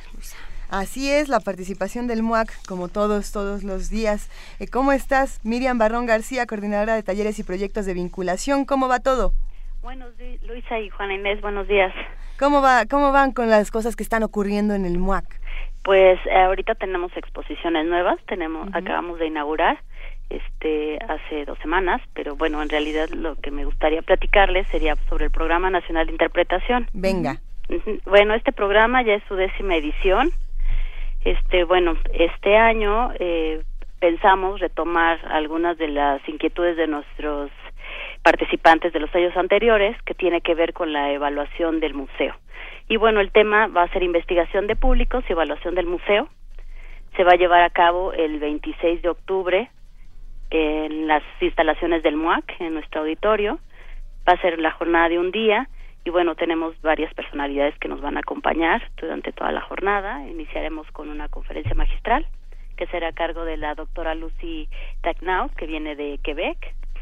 Ella, bueno, nos va a dar un panorama general de lo que sería la evaluación. Ella ha trabajado más de 23 años en relación al tema y, bueno, específicamente en museos. Y después tendremos a cuatro especialistas más eh, ya nacionales para aterrizar más el tema, ahora sí nuestro contexto en México, que será la doctora Carmen Sánchez Mora, de la Dirección General de Divulgación de la Ciencia, el maestro Enrique Franco, que no, es una este, fundación, él trabaja en una fundación, pero también tiene una trayectoria en museos, este el maestro Freire Rodríguez, que trabaja en el INA, y la maestra Nuria Sadurni, que es de la Secretaría de Hacienda. Ellos tienen un apartado que tiene que ver con este sus galerías y museos. Entonces, van a ser las personas que nos acompañan durante el día. Vamos a tener con ellos unas mesas. Primero nos van a platicar sobre su trabajo y cómo involucran la evaluación en, en sus distintos recintos. Y posteriormente por la tarde vamos a tener otra jornada de preguntas y respuestas ya en relación a los temas que se trataron. Eh, de- eh, hablabas de que se va a, se va a hablar sobre la evaluación. ¿Cómo, cómo, ¿Cómo es necesaria la evaluación en estos, en estos ámbitos culturales?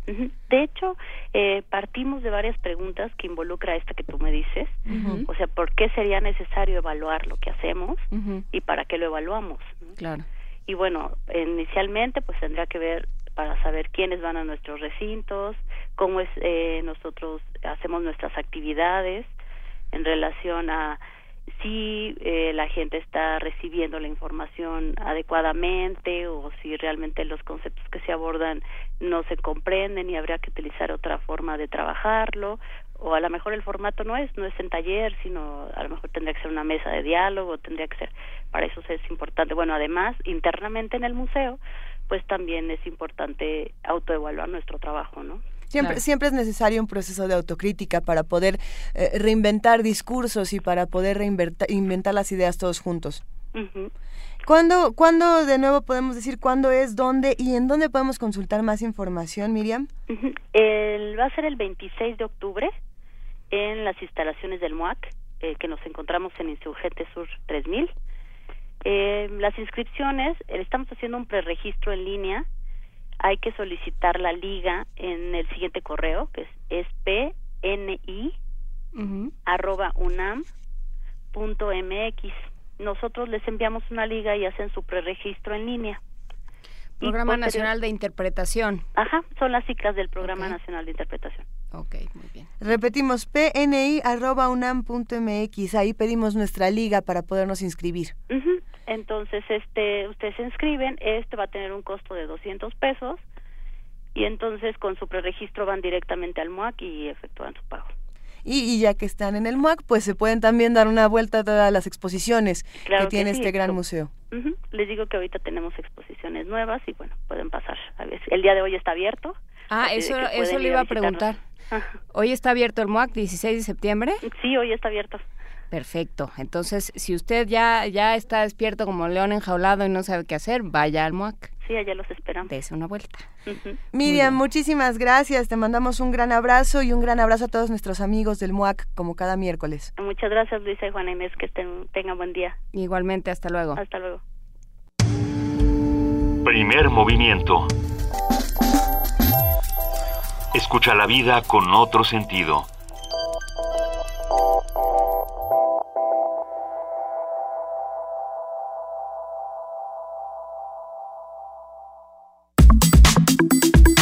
Nota del día.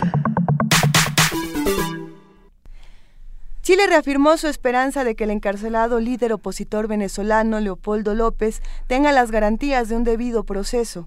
Rechazó que esta consideración pueda contemplarse como una intervención en asuntos internos. Pese a que el gobierno chileno ha evitado condenar directamente la sentencia contra el opositor venezolano, Leopoldo López, contra el opositor venezolano Leopoldo López, la declaración del Ministerio de Relaciones Exteriores realizada el sábado pasado ha desatado la molestia de Caracas. En un comunicado, el régimen chavista acusó a la administración de Michelle Bachelet de emitir juicios de carácter injerencista en los asuntos internos de un Estado de Derecho democrático, soberano e independiente como la República Bolivariana.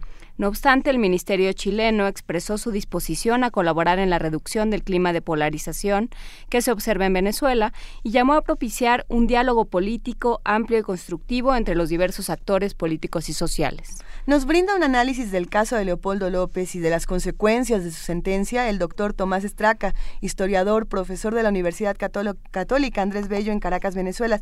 Doctor, buenos días, gracias por acompañarnos esta mañana. Buenos días, gracias a ustedes por la llamada.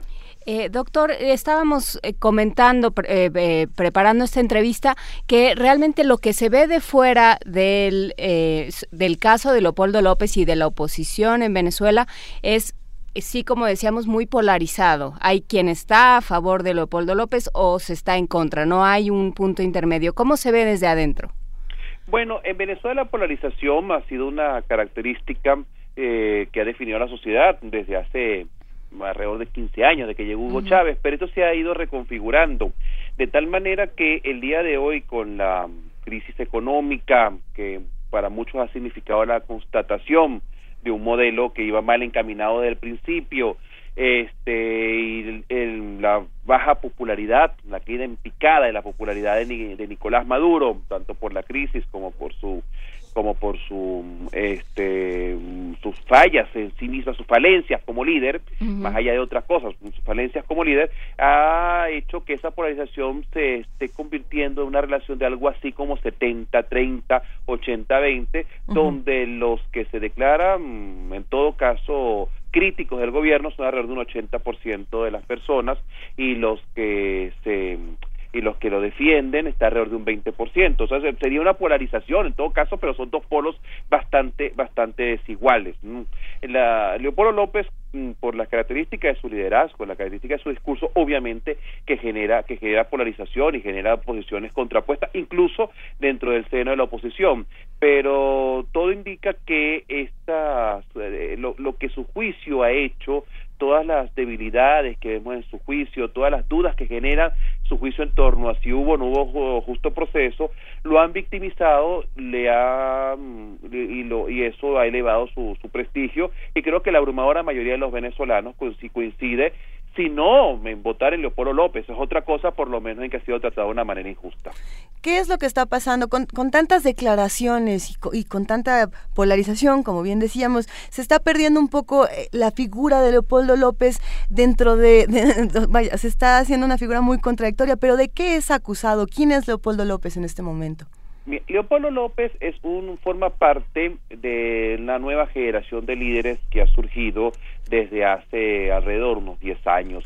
Leopoldo López es un hombre que debe estar en sus 42, 43 años, este y comenzó a perfilarse desde hace unos desde cuando hace una década más o menos como un líder emergente primero dentro de la eh, como alcalde de Chacao que es una zona de Caracas de clase media una una gestión bastante exitosa gestión que lo que lo que lo impulsó esto lo hace muy con una eso le da una biografía bastante parecida a la de a la, a la de Enrique Capriles Radonsky, que también es un hombre de la misma edad y que tuvo una, un proceso similar, o sea, ha tenido un currículo similar.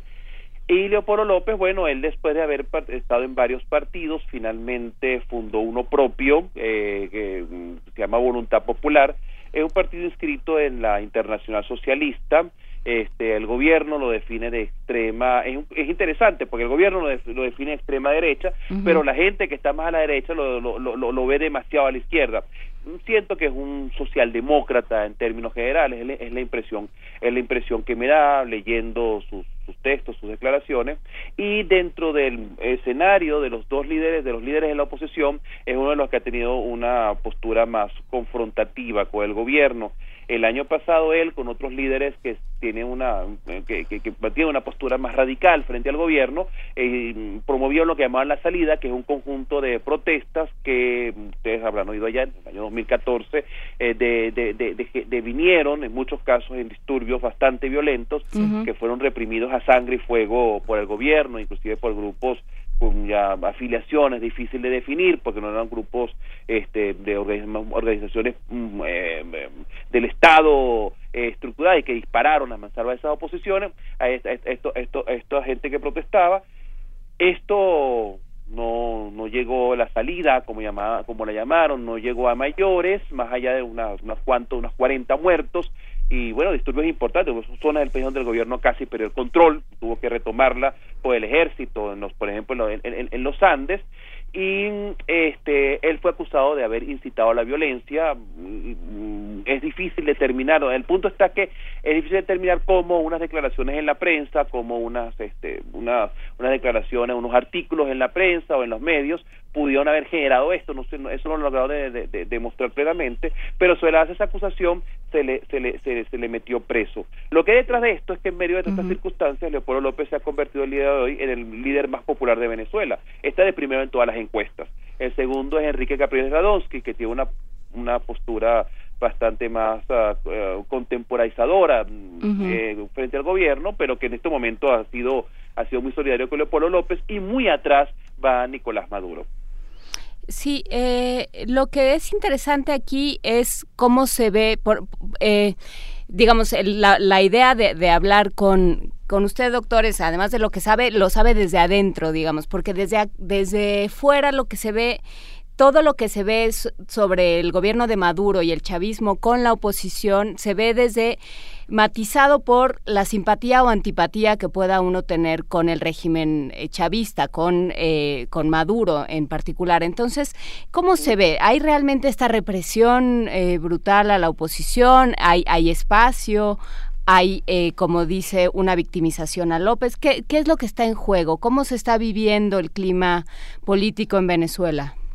Bueno, sin duda que Leopoldo López ha sido victimizado. Esto no sé qué, qué consecuencia va a tener esto a, mediano plazo para su carrera política, pero de momento lo ha colocado de primero en las encuestas y ha generado simpatía incluso en muchos sectores de la oposición que lo veían con cierta con cierto resquemor por dos razones, por sus posturas bastante radicales frente a lo que habría que hacer con el gobierno y en muchos políticos por el temor de que él los arrope y se los lleve, ¿no? Entonces esto ha obligado a la oposición en términos generales a, a, cerrar filas a cerrar filas en torno a él.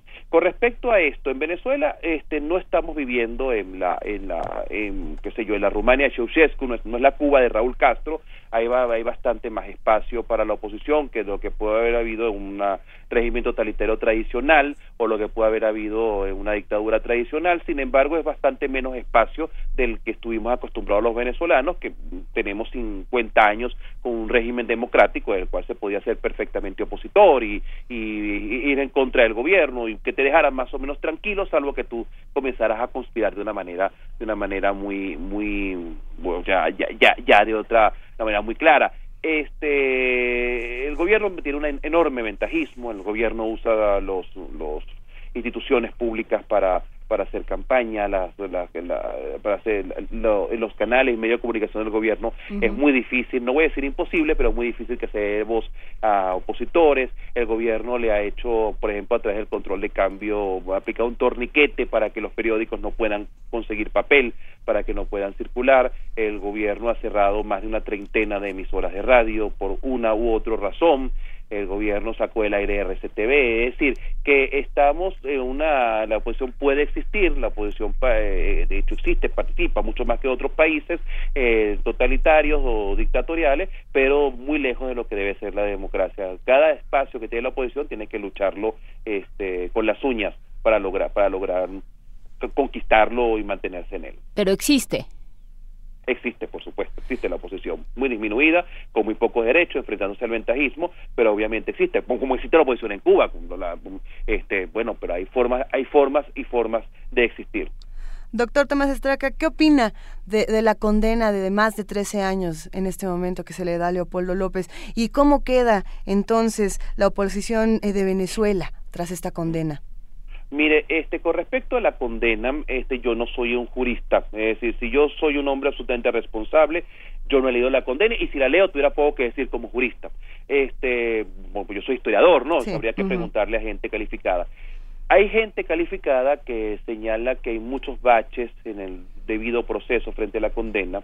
Eh, estamos hablando de Amnistía Internacional, estamos hablando de la OEA, estamos hablando de la Comisión Interamericana de Derechos Humanos, estamos hablando de Human Rights Watch, es decir, que estamos hablando de la comunidad europea, de la Unión Europea, los parlamentarios de la Unión Europea, es decir, las mm, instituciones, mm, digamos, este, neutrales o relativamente neutrales este, ante lo que pasa en Venezuela y, creo que instituciones con suficiencia que en todos los casos coinciden en que el justo proceso no se no se llevó adelante no se no, no, no se respetó como debía respetarse. Además que esto que esto coincide con otras condenas que se que se fueron dando este en, la historia reciente de Venezuela. Pienso de la jueza Fuyuni donde el debido proceso este también dejó muchas cosas que desear según este la casi totalidad de los de los de los observadores independientes observadores autónomos. Solamente las defienden quienes son están muy comprometidos con el gobierno o, o, callan en algunos casos eso es lo que yo puedo observar como, como, un observador y eso es más o menos lo que creo que siente la mayoría de las personas. Eh, ahora cómo queda la oposición con esto probablemente la oposición esto de Leopoldo López puede, puede, terminar beneficiándola como creo que ha beneficiado a López en, en la en términos de la de, su presencia internacional. Esto, esto ha llamado la atención en el mundo ha, sido ha sido noticia creo que eso puede beneficiar a la oposición. Este la oposición ha logrado cambiar un poco la imagen es una imagen que no, no, no era del todo justa pero tampoco era del todo injusta Después del año 2012 y el golpe del 2012 era, fue relativamente fácil para el gobierno, para los observadores extranjeros, considerar que la oposición era un grupo de retardatarios, fascistas, oligarquías. Eso no es así, o por lo menos no es así, no se puede meter a todo el mundo en el mismo saco. Claro, esa generación que fue derrotada entonces ha sido desplazada por otra, entonces mm, a nivel internacional tiene, tiene puede, puede ir forjando otra imagen. Hacia adentro reconfigura la oposición. Por una parte, eh, este, la figura de López se, se acrecenta se convierte en una referencia, ¿no? Pero por otra parte una figura que no está en la calle haciendo campaña. Entonces, este, ¿cómo, cómo, cómo capitalizar lo que tiene de beneficio esa figura que se acrecenta y la simpatía que ha generado y la indignación que ha generado la condena de López? Y al mismo tiempo cómo ocupar ese espacio que él deja vacío al no estar en la calle. Creo que es el reto que está llevando, que, es uno de los retos que tiene la oposición. Tiene un montón de retos, pero uno de los retos que tiene por delante. Eh, sí, bueno, desde luego la notoriedad, como, como dice doctor, la notoriedad de este caso ayuda a la oposición y ayuda también a que, a que digamos, la comunidad internacional tenga cierta injerencia. Pensamos en el expresidente Calderón de México, eh, que lo fue a visitar cuando estuvo en Venezuela dando unas conferencias. Pensamos en, lo que acaba de suceder en Chile, que ha desatado toda clase de, comentarios en el propio Chile y, eh, por supuesto, en Colombia. Y eso hace que eh, Venezuela todavía más se convierta en un tema que se discute internacionalmente. Y fíjese usted, lo de Chile es muy importante, porque el caso colombiano es un match, eso es distinto, esa es una, ahí hay una, ahí hay un tipo de conflicto, de relación complicada entre Venezuela y Colombia que viene de la época de Uribe y Chávez, que eso funcionaba como esos matrimonios que no pueden vivir sin pelear, pero que no terminan de separarse, eso que es otra cosa. En el caso de Calderón, Calderón es un hombre con una posición política y en general lo fueron los gobiernos, los dos extremos del PAM, con una posición política ideológica muy enfrentados, muy, enfrentados al chavismo. Los enfrentamientos entre Chávez y Fox fueron fueron, fueron notables ni había razones ideológicas, pero en el caso chileno es el gobierno de Bachelet, bueno, es el gobierno, es el Congreso, ¿no? Gobierno que es de izquierda democrática, es un gobierno socialista, es un gobierno que tiene en muchos aspectos cosas eh, progresistas y entonces esto ya está señalando que eh, no es un asunto o que está dejando de ser un asunto específicamente ideológico dentro de cierto juego geopolítico mm, donde la gente tiene posturas claras a un asunto que mm, eh, puede conmover la sensibilidad de todos los que se declaran demócratas, inclusive siendo de izquierda. Y esto y esto es una y esto es un cambio importante. ¿Qué es lo que va a pasar en los próximos meses con, con Nicolás Maduro? ¿Qué es lo que qué es lo que podemos ver que pueda llegar a suceder? Mire, este, eh, eh, eh, es difícil porque la incertidumbre es una de las, una de las, de las, de los telones de fondo que tenemos que tiene todo cuanto ocurre en Venezuela en este momento. Todos los retratos de Venezuela en este momento tienen la incertidumbre como telón de fondo. Si, si las cosas siguen como van, lo que uno puede esperar es que la situación económica no, no mejore. es bueno recordar que buena parte de la poca popularidad de Maduro no se debe tanto a lo que la oposición en sí misma ha hecho, ha dejado de hacer, como a las, al desabastecimiento y a la y a, la inflación, que no es hiperinflación, este, pero que se le aproxima bastante y que ha generado otros descontentos que no son los descontentos tradicionales de la oposición, sino otra gente que está comenzando a mirar hacia la oposición. Es interesante porque justo en un momento en el cual un porcentaje muy alto de, de chavistas o de personas que eran más o menos independientes miran hacia la oposición y miran sobre todo a López, a López lo meten preso, entonces tal vez por allí hay la posibilidad de, de, evaluar estas cosas, de evaluar una, una cierta relación. Yo me imagino que, que la popularidad seguirá bajando si no, si no logra encontrar una vuelta a la economía, a, las largas filas que hay que hacer para conseguir productos de primera necesidad o la necesidad de ir a lo que llaman aquí el bachaqueo, que son los el mercado negro, y este esto y esto va a ir avanzando hacia unas elecciones parlamentarias cuyo cuyo peso político va a ser muy grande y que según todas las encuestas la oposición podría ganar.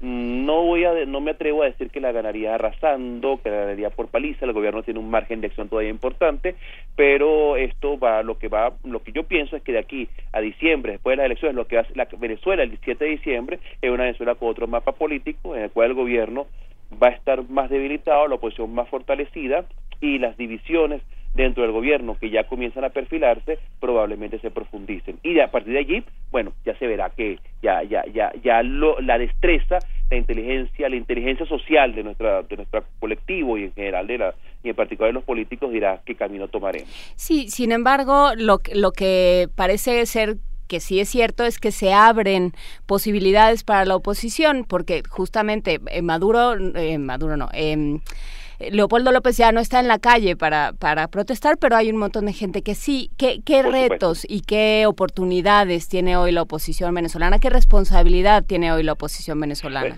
La, más grande la responsabilidad es la de abrir un camino para una solución pacífica y democrática para Venezuela, eludir las tentaciones de quienes quieran tomar atajos violentos o que salgan de la institucionalidad democrática o salga de la legalidad, que eso es la más grande responsabilidad. La otra responsabilidad que tiene la oposición es la de mm, garantizar con las armas que tiene, es decir, el voto, la participación popular, la, la, la, la eh, ciudadanía activa, este, garantizar unas elecciones con el, la mayor supervisión y con, la, con el mayor con la mayor uh, con el mayor involucramiento de sus actores para para que sea lo más lo más lo más uh, lo más pulcras posible, lo que llamamos en Venezuela, no solamente ganar, sino también cobrar, o sea, como, como con eso vienen los juegos de caballo, no basta solamente apostar al caballo ganador y ganar, sino después también poder cobrar, ¿no? Entonces, este, la, la, la oposición tiene, tiene eso por delante y después, y después, si llegase a tener un éxito electoral como pareciera que lo tuviera, es convertir ese éxito electoral en una propuesta nacional lo suficientemente abarcante para que todos se encuentren en ella, un porcentaje muy amplio, muy amplio de los venezolanos encuentren en ella una, una, un, camino en medio, en medio de esta crisis. Eh, la oposición se está beneficiando mucho del disgusto con Maduro, pero y esto y este disgusto con Maduro puede hacer que reciba muchos votos. Yo creo que va a recibir muchos votos, pero si este pero si eso si esta gente que votó por ella no no le ve el queso a tostada, como decimos en Venezuela, no ve una solución, no, no, no ve una respuesta clara, esa, esa, esa masa disgustada puede agarrar hacia otra parte y eso puede ser muy, muy peligroso. O sea, la oposición tiene ante sí un reto histórico enormemente grande. ¿Veremos eh, reaparecer a Capriles, por ejemplo? Yo, yo es que nunca ha salido de escena. Lo que pasa eh, eh, eh, es de lejos el segundo el segundo en, la, en las encuestas. Y si Leopoldo en la calle es el único candidato razonable en la, en la, en la oposición. Algunos dicen que el primer beneficiario con la con la prisión de, de Leopoldo López es Capriles por supuesto. No, no, no, no, estoy insinuando con esto que le esté metido en la jugada ni mucho menos no mm, son estas carambolas que ocurren a veces que, que eh, pero sí él no pues primero él, siempre hay un grupo importante que, que lo que lo que, que, que lo ha apoyado. Leopoldo López lo ha, lo ha desplazado este pero no mm, no, pero por pocos puntos y todo indica que sería el candidato obvio si si si, si Leopoldo López no puede no puede ir a la presidencia o no logra salir de la prisión por dentro del marco del cambio político por alguna este, decisión de los tribunales, una decisión gubernamental de otra índole. Y hablando de, eh, de, decisiones de los tribunales y de trabajo de los ciudadanos, desde, desde México y, y concretamente desde este espacio hemos seguido mucho el trabajo en Venezuela, lo que ha implicado eh, para la sociedad eh, guatemalteca dije Venezuela, no, el lo que ha sucedido en Guatemala y lo que ha implicado para la sociedad guatemalteca unirse eh, por un eh, frente a un gobierno con el que no están de acuerdo. ¿Cómo se ha vivido eso? No, o sea, ¿cómo lo ha, cómo lo ha vivido usted, doctor, desde allá y cómo se ha vivido en, en Venezuela y desde la oposición venezolana? Mire, este es, es, sorprendente, pero hemos tenido tantos problemas que la verdad se le ha hecho poco caso a lo de Guatemala.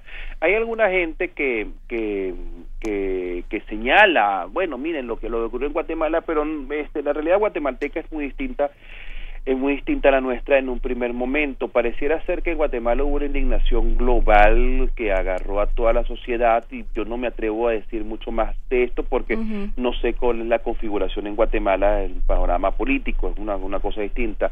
Este, en Venezuela, el día de hoy, tal vez la diferencia con Guatemala es la poca mm, capacidad de movilización de la sociedad que ya salió mucho a protestar y que está y el año pasado este después de la de la de, de, la de la salida de los disturbios de la protesta del año pasado quedó un poco cansada para retomar esto. Además que el nivel de represión que hubo el año pasado 40 muertos muchos de ellos a plomo puro y duro este tampoco ayuda sí. exacto. Entonces esto eh, haber hecho esto el año pasado tal vez el día de hoy eh, Maduro tenga menos gente que lo apoyó que Otto Pérez Molina, no, no, no lo sé, tal vez, o por lo menos de puede, estar, puede estar similares y muchísima gente que creería lo mismo, pero no es lo mismo salir a protestar este donde hay poca, con poca eh, posibilidades de que, de que te ametrallen a hacerlo después que tu ciudad este fue tomada militarmente, ¿no? Yo creo que allí puede haber puede, puede haber puede haber puede haber una, una, una diferencia, más un cansancio ya de muchos años, ciertos sectores muchos años que protesten. En Venezuela ha habido, sin duda, y esto también es algo que la oposición tiene que ver, y por eso jugar a la, a la, a la a, a, la calle tiene su, su, su, sus riesgos, ¿no? Ha habido saqueos en muchas localidades del interior del país de otra gente que tiene otras motivaciones. Estoy hablando de gente muy pobre, gente haciendo filas durante horas para conseguir harina pan, para conseguir este leche y cuando llega hasta el lugar no lo consigue y se enfurece mucho y saquea y quema y ya ha pasado en varias en varios pueblos del interior del país. Este es, y esta es otra realidad la que tenemos que ver con muchísimo cuidado porque esa sí se puede ir de las manos. Doctor, desde su punto de vista como historiador, ¿cuál es la importancia histórica de un evento como este, de una reconfiguración de la oposición y qué cómo podría esto cambiar la relación que tiene Venezuela con el resto del mundo? Bueno, sin, sin duda podría, podría cambiarla en la medida en la que una oposición más poderosa podría comenzar a influir en otro tipo de relaciones en, la política exterior venezolana. La política exterior es, atribución del presidente de la República, no del Congreso, está, se está eligiendo para la Asamblea Nacional, para el Congreso, este, sin embargo el Congreso tiene injerencia, sin sin, duda, sin duda. La política exterior es otra, es una política que lleva adelante el Ejecutivo. Mm, en la, el, el gobierno de Hugo Chávez fue muy exitoso al desarrollar una diplomacia con unos objetivos muy claros de una multipolaridad, de un enfrentamiento a las grandes potencias, de un apoyo a ciertos movimientos sociales o antiimperialistas. Este, buena parte de la política de Hugo Chávez se insertaba dentro de la tradición venezolana. Mm, Venezuela no fue antes de Hugo Chávez un país absolutamente sumiso a los Estados Unidos ni mucho menos. Hubo alianzas durante la Guerra Fría, sin duda, pero este, pero Venezuela fue un país que mantenía una relación con Cuba, reconocía a los países descolonizados, pero Hugo Chávez a- a- profundizó eso.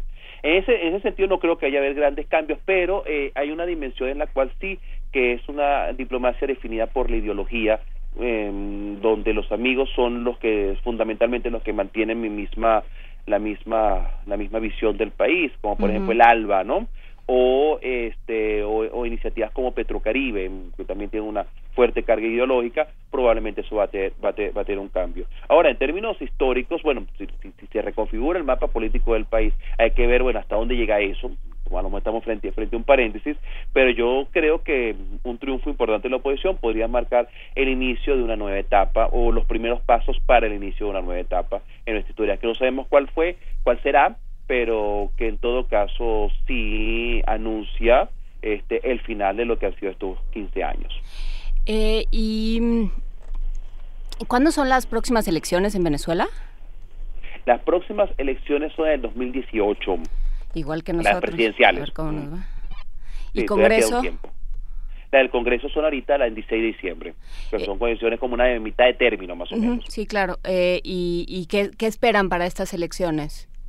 para estas próximas. Bueno, como le estaba comentando, lo que mm, estoy, estoy diciendo las de diciembre ahorita, ¿no? Sí, sí. Mm, Una, un fortalecimiento importante de la oposición. Todo indica que va a ser así allí. Este, y, es- y el nivel de ese fortalecimiento tendríamos que verlo, pero mm, porque es una elección complicada por la forma como están estructurados los circuitos electorales, este, eh, aunque la oposición lleva 20 puntos al gobierno en casi todas las, las encuestas, pero eso, eso se concentra en las zonas más pobladas del país. Y bueno, esto tiene eh, eh, es otro rompecabezas, eh, de tal manera que, que es difícil determinar cuál va a ser la amplitud de esa, de esa, de qué manera se va a reflejar esas encuestas en la composición de la asamblea, pero sí, este, todo lo que esperan es una, es un, una un fortalecimiento de la oposición. Pues eh, ya veremos y si le parece, eh, doctor Tomás Estraca, historiador, profesor de la Universidad Católica Andrés Bello en, en Venezuela, en Caracas, eh, seguiremos platicando y seguiremos este tema para ver cómo se reconfigura la oposición en, en. Venezuela y cómo se recompone la sociedad venezolana, que yo creo que y la democracia venezolana, que es lo más importante. Claro, que es el gran reto, Claro. sin duda. Un gran abrazo, doctor. Muchas gracias. Muchas gracias a ustedes, siempre la orden. Primer movimiento. Donde todos rugen, el puma ronronea.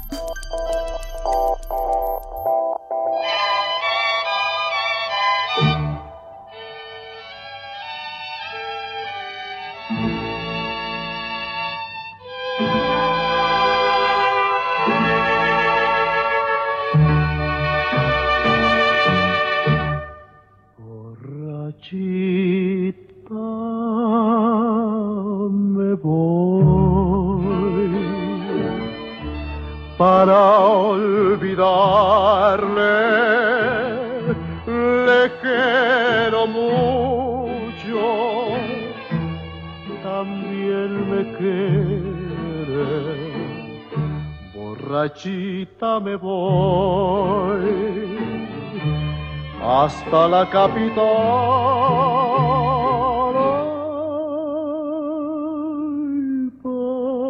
servirle al patrón que me mando llamar anteayer. Yo la quise traer dijo que no, que si había de llorar, ¿pa' qué volver? Borrachita me voy hasta la capital. Ay, servirle al patrón que me mando llamar ante ayer.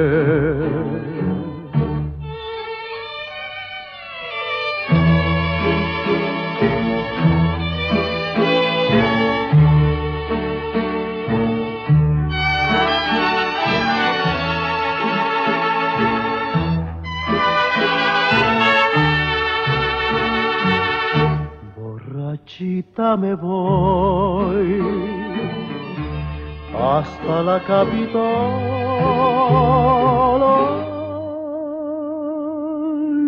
Para servirle al patrón que me mando llamar ante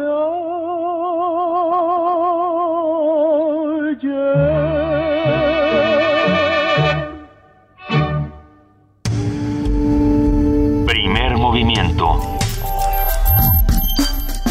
Para afinar el día.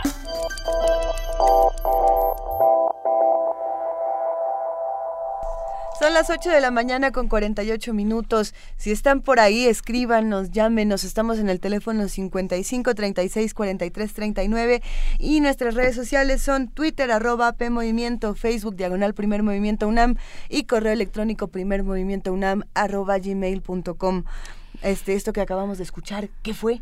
Esto fue La Borrachita con Ah, Pedro bueno. Infante. No nos íbamos a quedar con las ganas de escuchar No La nos íbamos a quedar con las ganas. Eh, La, la versión que encontramos fue la de Pedro Infante, que siempre está muy bien. Nunca está de más escuchar la borrachita, nunca está de más escuchar a Pedro Infante, pero además tenemos un comentario muy interesante de cómo han ido evolucionando las letras. Pues sí, eh, con respecto a Perjura de Manuel Lerdo de Tejada, eh, de la cual hablábamos eh, con Gabriela Murúa. ¿Gabriela? Sí. Verónica Murúa. Verónica Murúa. Eh, hablábamos con Verónica Murúa sobre Perjura y sobre cómo la Liga de la Decencia, que nunca nos cansaremos de decir aquí, la Liga de la Decencia, eh, aprovechando que no nos está oyendo ni la Liga de la Decencia, ni la de la Indecencia, ni ninguna, porque solo nos escribe, por ejemplo, Adriana Lucía Micaela, irreverente, que ha de ser de la Liga de la Indecencia, que dice, Perjura interpretada por Jorge Negrete, según mi abuelita, tuvieron que cambiar la letra para que pudieran grabar la película y pasarla por la radio. Ah, ya ven. Saludos desde Playa del Carmen. Ah, y también dice la abuelita, yo creo que ya eso fue un post-scriptum, y que grabaron la letra original, pero tuvieron que cambiarla porque era impúdica. Eso era lo que nos decía. eh, Así es, Verónica. Lo que nos decía Ve- Verónica, que tiene un momento en el que dice vimos tantos amaneceres o vimos. eh, Es decir, nos la amanecimos aquí. Ajá. Por eso, en esa escena, pero eh, no estamos viendo la escena, entonces no sabemos, él aparece de espaldas frente al piano. Si alguien nos puede compartir esta escena en redes sociales, se los agradeceríamos muchísimo para alimentar este, este diálogo de la indecencia. En pijamas, no importa, ¿no? Usted no tiene que mandar eh, foto de sí mismo. No, nadie va a mandar foto No de importa sí que mismo esté el en día de pijamas y sin bañar. Este, nos puede mandar una foto de esta escena donde se canta perjura en la película. Lo que es interesante es que esta, esta censura o estos cambios de letra no, no son, eh, digamos, específicos de los años 20, 30, 40. Ah, eh, En la actualidad, todas las canciones que escuchamos, casi todas son censuradas en estas versiones para radio. Lo único que ocurre es que no es que cambien la letra, sino que meten algún efecto para quitar groserías. A mí me sorprende mucho cómo estando aquí en, en México censuran las canciones de rock en inglés o en español y que pensando que que tendríamos que tener libertad de expresión en estos medios y muchas veces estas canciones que tienen eh, ciertas palabras fuertes, entre comillas, bueno, no, hay que cortarlas, ¿no? Que sería momento de, de preguntarnos a quién cuidan los medios y de qué, ¿no? Porque, porque hay detrás una lógica de es que hay que cuidar a la audiencia. Por supuesto, ¿no? Hay que cuidar a la audiencia, pero entonces quitemos ciertas escenas de los noticieros donde, donde se mata mansalva, donde se, se normaliza la violencia, donde se normaliza eh, el ataque a alguien por su condición social, por su nivel socioeconómico, por su eh, nivel educativo, por su género, por su color de piel. Eso es lo que habría que censurar. Habría, Habría- Que, que plantearnos más bien esa discusión. Es que ahí entra la eterna discusión de la libertad de contenido y, y por qué tendría que ser válido ver todas estas imágenes y por qué tendría también que ser parte de nuestra responsabilidad como ciudadanos informarnos de esta violencia sin que sea desensibilizada. E, es una discusión compleja y en la música, que pareciera que es mucho más sutil, no lo es. La música también tiene discursos de violencia, la música también tiene muchos discursos de misoginia, de racismo, de muchas cosas que como simplemente pasan en una canción, nos, nos la perdemos, ¿no? Eh, recuerdo mucho lo que platicábamos la semana pasada con José Luis Paredes Pacho, que estuvo hablándonos de lo que se pensaba en los años 70, 80 del rock en México, ¿no? Y de cómo eh, muchas bandas fueron censuradas en Avándaro, de cómo el rock ni siquiera era considerado de izquierda, sino que era como esta cosa de derecha por estar en inglés y estos niños fresas. Por seguir a, la cultura yankee. Y, y, muchas de estas bandas que tenían unas propuestas muy interesantes, no, no norteamericanas, mexicanas, de todos los países, también fueron censuradas en nuestro país. Y hay un dato muy interesante que nos compartió en Twitter Vanguardia Vieja, y era que uno de los que se encargó de, censurar a muchas bandas en Avándaro era Carlos Monsiváis. ¿No? Entonces ahí dices, bueno, si los mismos intelectuales también están en este asunto, ¿qué, nos, qué nos espera? Es que no, yo creo que yo creo que habría que rascarle más al asunto de la censura porque porque termina siendo un asunto fascinante que se puede llamar de muchos modos. ¿no? Se puede llamar curaduría, eh, ah, eh, discrecionalidad. Em, el, el, buen, no, es que no me había dado cuenta. Eh, no, no, no, pero o el buen gusto, o, mm. o sea, hay un montón. La censura tiene, la censura es una actividad y yo creo que también se puede llamar discriminación, también se puede y hay que edición, se puede llamar de muchas formas. Todos censuramos. Todos, discriminamos la información y censuramos a nuestro dentro de nuestra propia persona. No estoy diciendo censuramos al hablar con los otros, no estoy diciendo que, que, que, les cortemos el discurso, pero dentro de nuestro propio discurso también existe censura. Eso Por es eso a, eso era lo que iba, lo, lo pusiste, gracias porque yo lo estaba intentando decir y no me estaba saliendo, pero sí, digamos, todos censuramos, entonces no necesariamente, no, no, de, no a priori la censura es algo malo, sino es algo que hacemos todos. ¿no? Que se hace constantemente porque uno no puede ni decir todo ni hacer todo ni no hay una serie de, de, mecanismos y de límites y de parámetros que entran en juego eh, pero pero hay que sí hay que estar con, constantemente siendo conscientes de ello. Hay música censurada, hay imágenes censuradas en los medios de comunicación, hay libros que han sido censurados durante muchos años y, que es curioso en el caso de la literatura cómo la censura se vuelve una invitación. Que yo creo, yo también creo que esto pasa en la música y en diferentes medios. Cuando algo es censurado es una invitación para decir yo quiero ver, ¿no? Lo prohibido siempre tiene una atracción que podría decir malsana, pero también es sabrosa. pero también es muy tiene, sabrosa. Tiene un tema, en, en Estados Unidos, la Unión de Bibliotecarios, eh, la Asociación de Bibliotecarios de Estados Unidos, tiene, todos los años saca un índice de libros que, eh, que son los que ciertas, o sea, digamos, las comunidades, puesto que la biblioteca es realmente un ente público y un ente que se apropia a una comunidad, la comunidad elabora una lista de libros que no quiere tener en su biblioteca. ¿El guardián en el centeno sigue ahí o ya, ya salió desde hace muchos el, años? El guardián entre el centeno entra y sale, pero también Harry Potter, por ah, lo de la ah, brujería. Y un montón de... bueno, si Darwin entra y sale. Ajá, o sea, habría que meterse, se llaman banned books, B-A-N-N-D, banned eh, como prohibidos. Y, con el buen pocho baneados, los libros baneados. Sí. Eh, sí. Así le dicen ahora, pero... Ah, no, no, importa. ok. Eh, entonces estos, estos índices de libros prohibidos, pues tienen pues, cualquier cantidad de, de, títulos que uno no se esperaría, una comunidad dice yo no lo quiero en mi biblioteca. Y entonces eso es un ejercicio, revisar esas listas es un ejercicio interesante de ver qué pasa, porque claro, uno, eh, uno de principio diría, a nadie yo le debo quitar un libro de las manos, ¿no? Yo es un ejercicio muy interesante, ¿no? ¿Tú le quitarías a alguien un libro de las manos? No. No, claro no, que no. ¿Y si es mi lucha? ¿Y si es el manual del Ku Klux ¿Y si es Camino de Pues lo platicamos con señor Escriba de Balaguer? ¿Y si es Crepúsculo? Pero como decía Francisco Hagenbeck en, hace un par de días, eh, leer todo nos ayuda a conocer al otro, ¿no? Aun cuando sea mi lucha, aun cuando sea este libro que esté apoyando al Ku Klux Klan, no, no, yo nunca apoyaría algo así, pero si no lo comprendo y si no estudio y no me informo, no sé cómo defenderme, no tengo las herramientas para defenderme de esto. Pero si yo lo estoy leyendo y digo, mira, que, o sea, si tú ves a un adolescente leyéndolo y diciendo, hombre, qué barbaridad, estoy muy de acuerdo.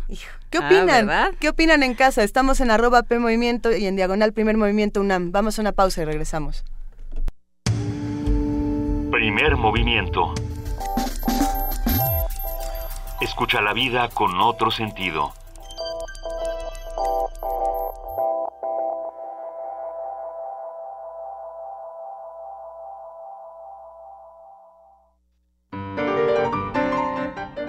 Cuando hay música y gente, se arma el baile. En escenarios, fiestas y hasta en casa. Pero, ¿cuál es la música que se ha bailado? Te invitamos a conocer Diáspora de la Danza.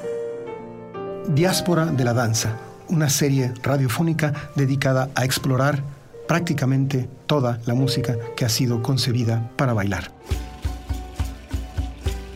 Descubre la música que se ha hecho para bailar desde las primeras danzas medievales hasta las formas más modernas de baile. Sigue el ritmo de Juan Arturo Brennan en Diáspora de la Danza. Te esperamos con música de concierto, ballet, mambo y cualquier género bailable. Acompaña nuestros pasos de lunes a viernes a las 6.45 de la mañana. O si no puedes a esa hora, te esperamos a las 2 de la tarde. Siempre por el 96.1 de FM. Radio UNAM. En la capital del país, los mexicanos ya votamos. Ahora, el Tribunal Electoral del Distrito Federal, responsable de garantizar los derechos políticos de los ciudadanos, resolverá las inconformidades con base en los principios de certeza, legalidad e imparcialidad, para que el voto legítimo que tú expresaste en las urnas sea respetado. Tribunal Electoral del Distrito Federal, por la protección de tus derechos político-electorales. Doctor, la verdad, por favor. Mm, ya había visto algo así. Pues ¿dónde anda metiendo el ojo? Ay, pobre. Doctor, ¿qué tengo? Tiene el ojo cuadrado. ¿Cuadrado? Fue al MAC, ¿verdad? Mm, sí. Nadie sale como entró. Museo Universitario Arte Contemporáneo. MAC. Te dejará con el ojo cuadrado. UNAM. Primer movimiento. Para afinar el día.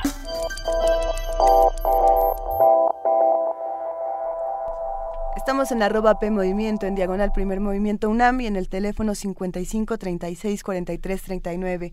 Ya son las 9 de la mañana y en este momento vamos a pasar a nuestro corto informativo con nuestra compañera Elizabeth Rojas. Elizabeth, muy buenos días y muchas gracias. ¿Qué tal, Luisa Juana Inés? Buenos días de nueva cuenta. Buenos días.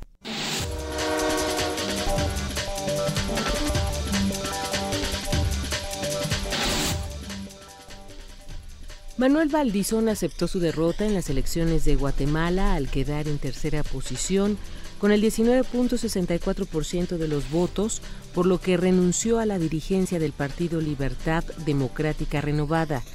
A través de Twitter, Valdizón señaló que no será cómplice, avalando con su participación un proceso electoral evidentemente manipulado.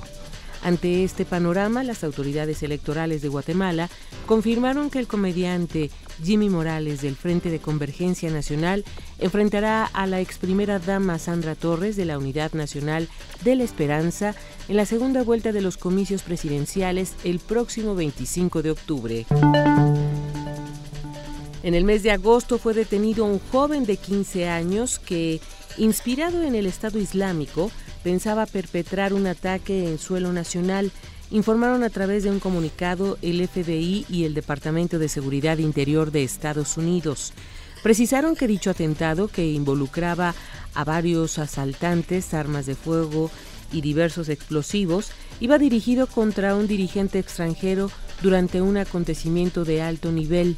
Algunas fuentes han señalado que el dirigente extranjero podría tratarse del Papa Francisco quien visitará por primera vez Estados Unidos del 22 al 27 de septiembre, lo cual representa un gran desafío para las autoridades estadounidenses en materia de seguridad. 22 migrantes murieron y 211 fueron rescatados ayer frente a las costas del sudoeste de Turquía al naufragar la embarcación que los transportaba en su intento por llegar a la isla griega de Kos, informó la agencia de prensa Dogan. Detalló que el barco que zarpó de la región de Datsade se hundió a las 6 horas en el tiempo local y que aún continúan las operaciones para buscar más supervivientes. La Asamblea General de la ONU confía en que su septuagésimo periodo de sesiones sea histórico.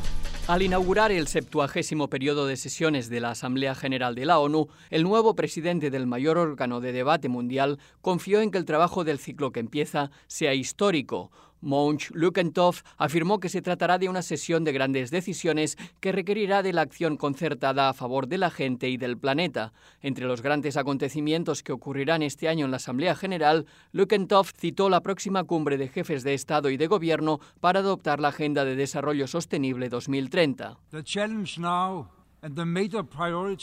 Ahora el reto y la prioridad de mi presidencia es garantizar que todos los actores actúen con celeridad para cumplir las promesas hechas, dijo. El nuevo presidente también reconoció los grandes desafíos que afronta el mundo y entre ellos listó guerras, crisis humanitarias, extremismo, pobreza, inequidad, cambio climático y degradación ambiental. Al concluir su discurso, el presidente de la Asamblea General exhortó a los Estados miembros a ayudar a que la ONU avance con un espíritu de solidaridad global para cumplir con el mandato de la Carta que la fundó hace 70 años. Por su parte, el secretario general de la organización aseveró que el sistema de la ONU se prepara para alcanzar los nuevos objetivos y afrontar las actuales emergencias, como la crisis de refugiados que se observa en Europa y Medio Oriente. Jordi Trujols, Naciones Unidas, Nueva York. En información nacional, la Comisión Nacional de Seguridad dio a conocer que tres elementos de la División Científica de la Policía Federal se trasladaron a Egipto para trabajar en la identificación de los cuerpos de los mexicanos que murieron en un ataque en Egipto. La dependencia explicó que los integrantes de la comisión cuentan con diversas especialidades y una amplia experiencia de laboratorio y pericia en el ámbito forense y genética forense.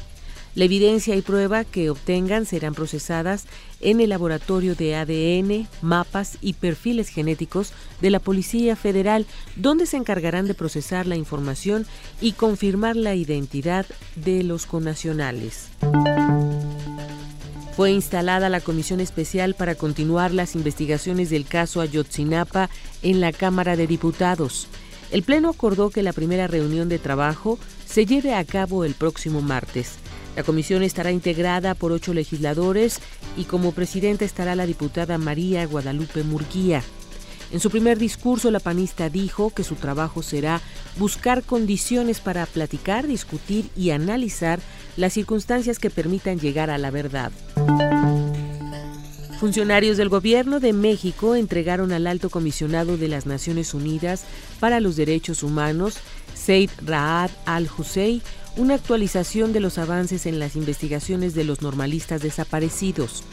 En el marco de su visita de trabajo en Ginebra, Suiza, los subsecretarios de Derechos Humanos de la Secretaría de Gobernación, Roberto Campa Cifrián, y para Asuntos Multilaterales y Derechos Humanos de la Secretaría de Relaciones Exteriores, Juan Manuel Gómez Robledo, reafirmaron el compromiso del Gobierno de México de atender sus recomendaciones en el informe del Grupo Interdisciplinario de Expertos Independientes. Asimismo, informaron al alto comisionado sobre la petición de prorrogar el mandato del grupo por seis meses de común acuerdo con los miembros del mismo. Pocos avances en combate a las desapariciones forzadas en México, afirman expertos de la ONU. El Grupo de Trabajo sobre Desapariciones Forzadas lamentó este martes los pocos avances para frenar el problema de las desapariciones de personas en México. En la presentación de un informe al Consejo de Derechos Humanos de la ONU en Ginebra, los expertos que integran esa instancia indicaron que el Estado mexicano no ha implementado la mayoría de las recomendaciones formuladas por ese grupo tras su última visita al país en marzo de 2011. Consideraron aún más preocupante que la situación se haya incluso deteriorado desde la fecha de esa misión.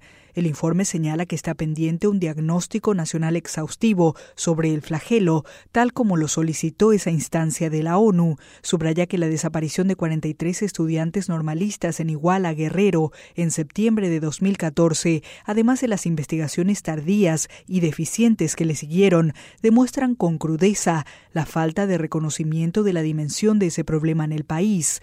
Por otra parte, el Grupo de Trabajo sobre Desapariciones Forzadas reconoció las reformas constitucionales en derechos humanos y la adopción de la nueva Ley de Amparo y la Ley General de Víctimas en México. Otro de los puntos se refiere a la preocupante situación de acceso a la justicia y el combate a la impunidad, que siguen siendo un reto en México. Subraya que la impunidad favorece la perpetración de las desapariciones forzadas.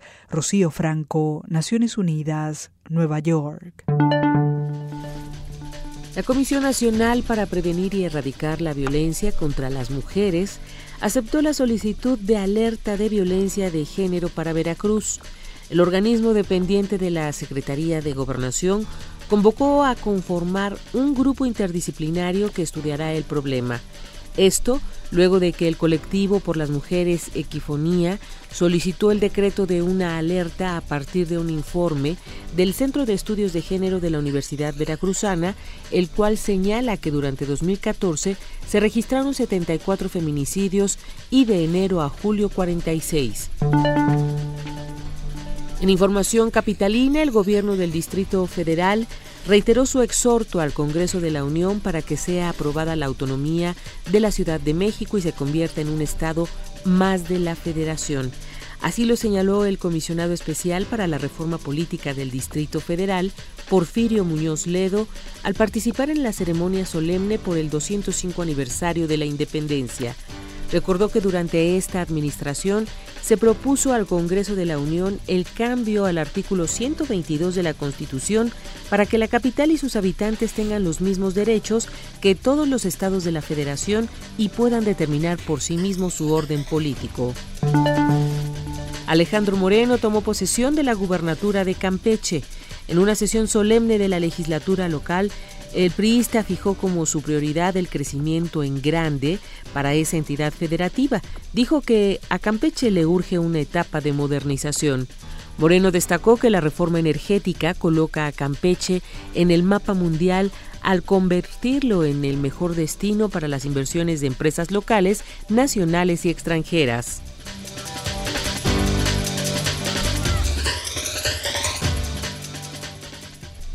Gracias Elizabeth Rojas por este corte informativo de las 9 de la mañana. Que tengas un muy buen día y nos escuchamos mañana. Gracias Luisa, buenos días, hasta mañana.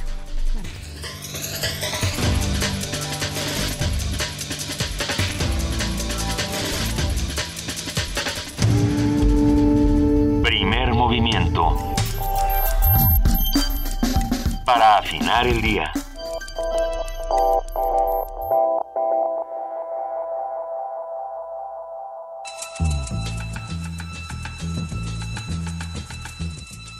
Es hora de poesía necesaria.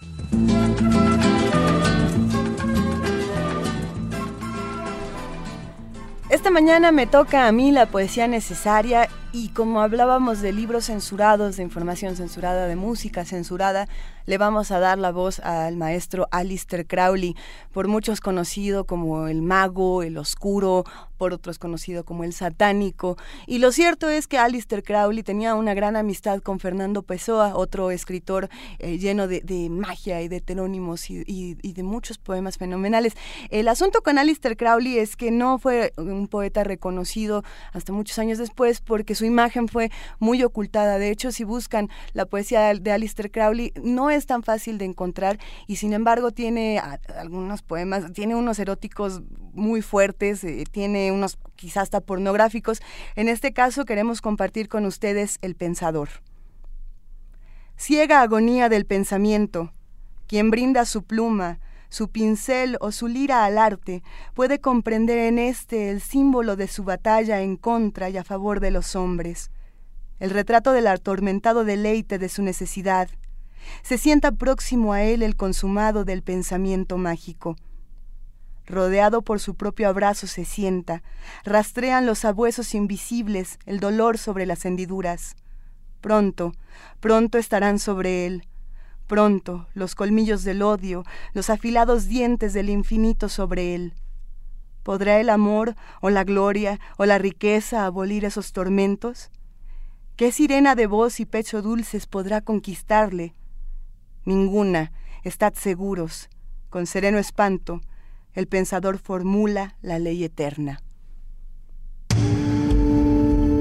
Primer movimiento. Donde la raza habla. La mesa del día.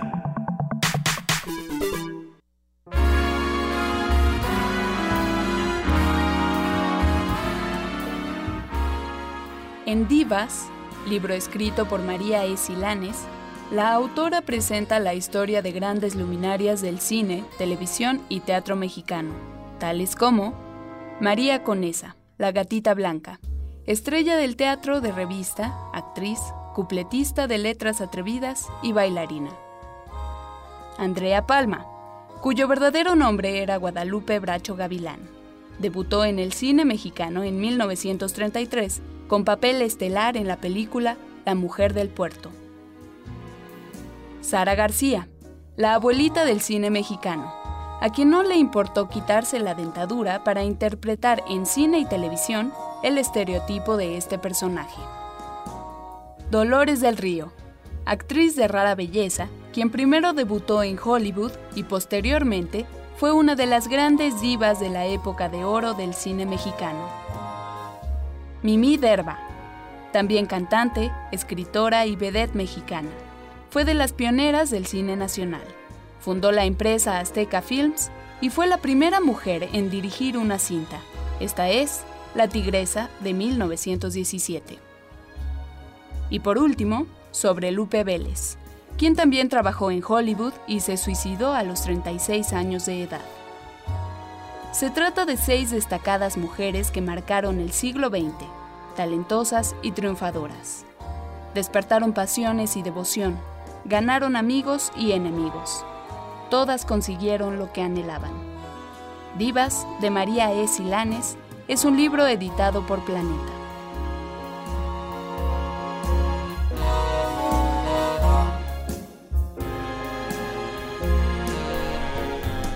Y sí, Hoy vamos a platicar con María E. Silanes sobre su libro Divas y sobre las vidas de las mujeres en la escena mexicana.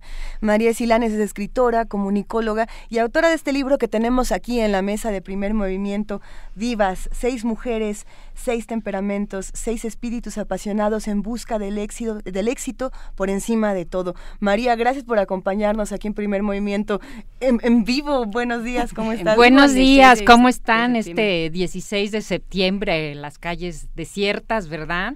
Muchas gracias por esta invitación de Radio UNAM. Estoy encantada de estar con ustedes esta mañana. Háblanos de Divas y del proceso para escribir este libro que vamos a ir desmenuzando poco a poco aquí en la mesa.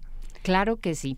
Bueno, este libro de Divas, precisamente como su nombre lo indica, son seis mujeres de todas ellas nacieron entre la última década del siglo XIX, la primera del XX, y son precisamente, a todas las unen la misma característica, que es el hecho de ser una diva. ¿Qué es una diva? ¿Qué es una diva? Esa es la, esa es la pregunta. Bueno, me puse a investigar. Bueno, las divas, la palabra diva viene del italiano que quiere decir divina. Y se les aplicaba en el siglo XVIII a las cantantes de ópera, porque eran estas personalidades medio estrambóticas, extravagantes, temperamentales. Que no eran terrenales, ¿no? No, que, que, eran como de sueño, que, que tenían en este caso una voz, una presencia escénica, una personalidad única que las hacía trascender, también eran caprichosas, temperamentales. Nadie las dominaba. y, es, y, y basándome en este concepto, bueno, pues obviamente divas también se aplicó a las mujeres que más adelante participaron en el teatro de revista y en el cine nacional, que es el caso de estas seis mujeres que son María Conesa, Andrea Palma, Dolores del Río, Mimi Derba, la abuelita de México, Sara García y Lupe Vélez. ¿Cómo hiciste la selección? De, tus divas. Bueno, no fue fácil. Entonces, como no, fue fácil. Y, y, qué bueno que no me preguntan que por qué no incluí a, a María Félix. Bueno, pero de todas maneras fue difícil la, la selección y tuve que atenerme a un criterio. ¿Por qué? Porque todas debían ser más o menos de la misma época. Como les señalé al principio, todas nacieron más o menos en dos décadas, la última del 19, la primera del 20.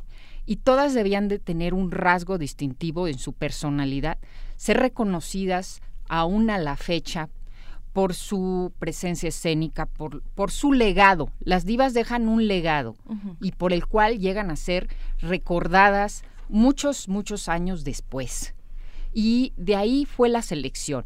No fue fácil, a unas la empecé haciendo a Andrea Palma por una, una razón muy específica, porque ella es considerada la primera diva del cine nacional con su película La Mujer del Puerto, la cual, la cual fue filmada en el puerto de Veracruz y cuyo director, el, el ruso Arkady Beutler, fue quien la descubrió. Y esa película entrañable que marcó época se filmó en 1933 y cuando los cinéfilos de corazón, los que amamos el cine nacional, pues es, es una película muy entrañable y, la podemos recordar. En la escena es una prostituta de puerto que está recargada en un en un farol mientras fuma con un vestido negro muy elegante. Y mientras se oye la canción de Manuel Esperón de vendo placer a los hombres que vienen del mar. Sí, es que eh, yo creo que el caso de, del retrato que haces de Andrea Palma es muy, es muy interesante, lo estaba yo leyendo ayer, porque justamente, ¿no? digamos, pensando en términos cinematográficos, tú abres la acción, digamos, abres ese, ese retrato, esa esa forma de apropiarte, porque un poco lo que haces es apropiarte de los personajes y hablar desde ellos, meterte a su cabeza, que eh, narrativamente es un, es un trabajo interesante del que ya platicaremos. Pero bueno, está, está Andrea Palma recargada contra el farol diciendo, a ver, yo soy una niña de Durango una niña bien de Durango. Eso, eso. ¿De dónde me pide este ruso enloquecido, que además me dice matrushka, no entiendo nada? Este, que yo sea sensual y que apele a mi, a, mí lo que me enseñaron era que había que, que matar todos esos deseos y todas esas formas femeninas de, de, usar el cuerpo y de atraer con el cuerpo. Me enseñaron que eso estaba mal. Entonces, ¿de dónde quiere que yo saque eh, lujuria y, que venda placer? Y que, no, ¿qué, es esto?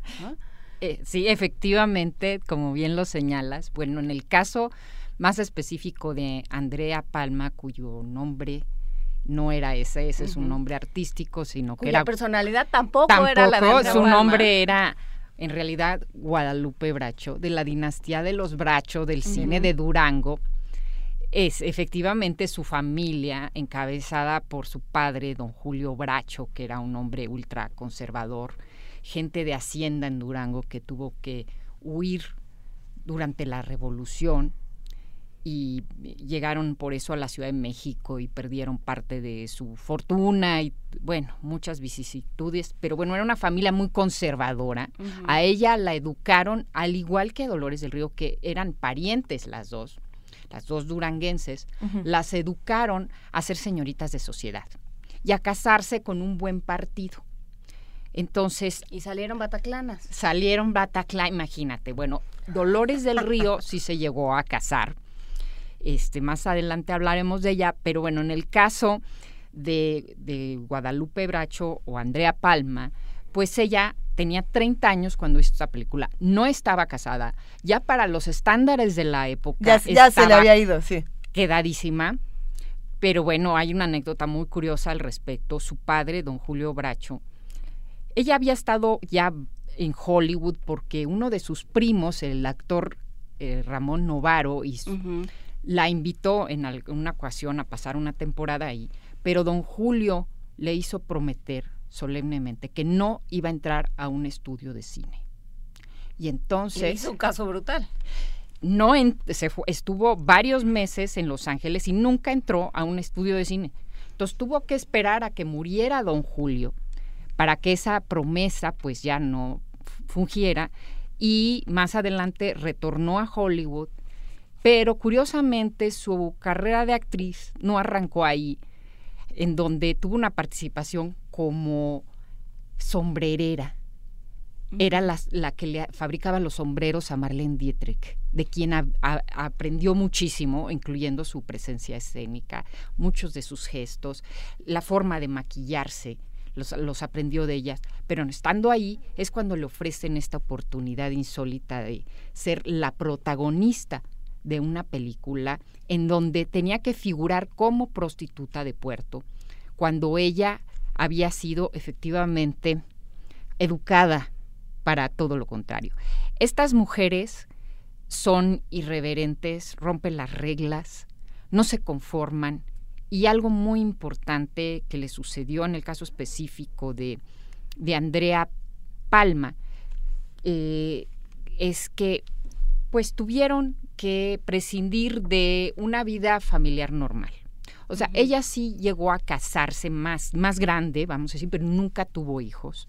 O sea, estas divas no pueden tener las dos cosas al mismo tiempo.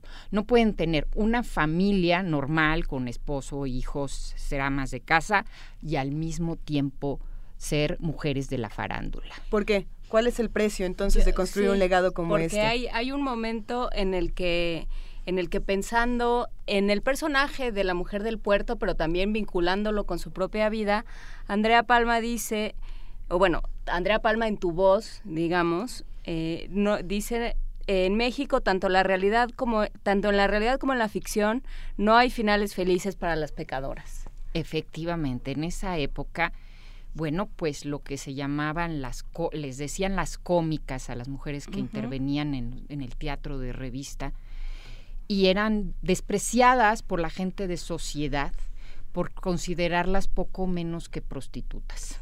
Esa era la realidad. En los teatros, y eso lo vemos más en, en la parte donde hablo de la, la gatita blanca, la famosísima María Conesa, se juntaban unos personajes, estos lagartijos, imagínenselos a principios de siglo, se, se juntaban en los teatros de revista para tratar de seducir a estas Eran actrices. como los juniors de hoy, Eran- ¿no? Sí, Un eran poco. como los juniors de hoy, pero se les llamaba en esa época los Ricarditos.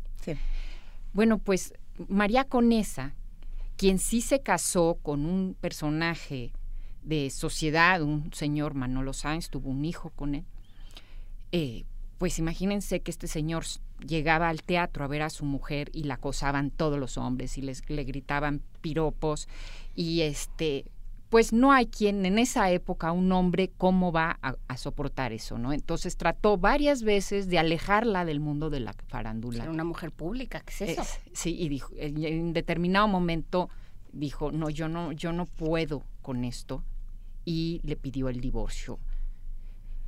En ese momento. Y ella no, no tuvo más remedio, no más que elegir su, su vocación.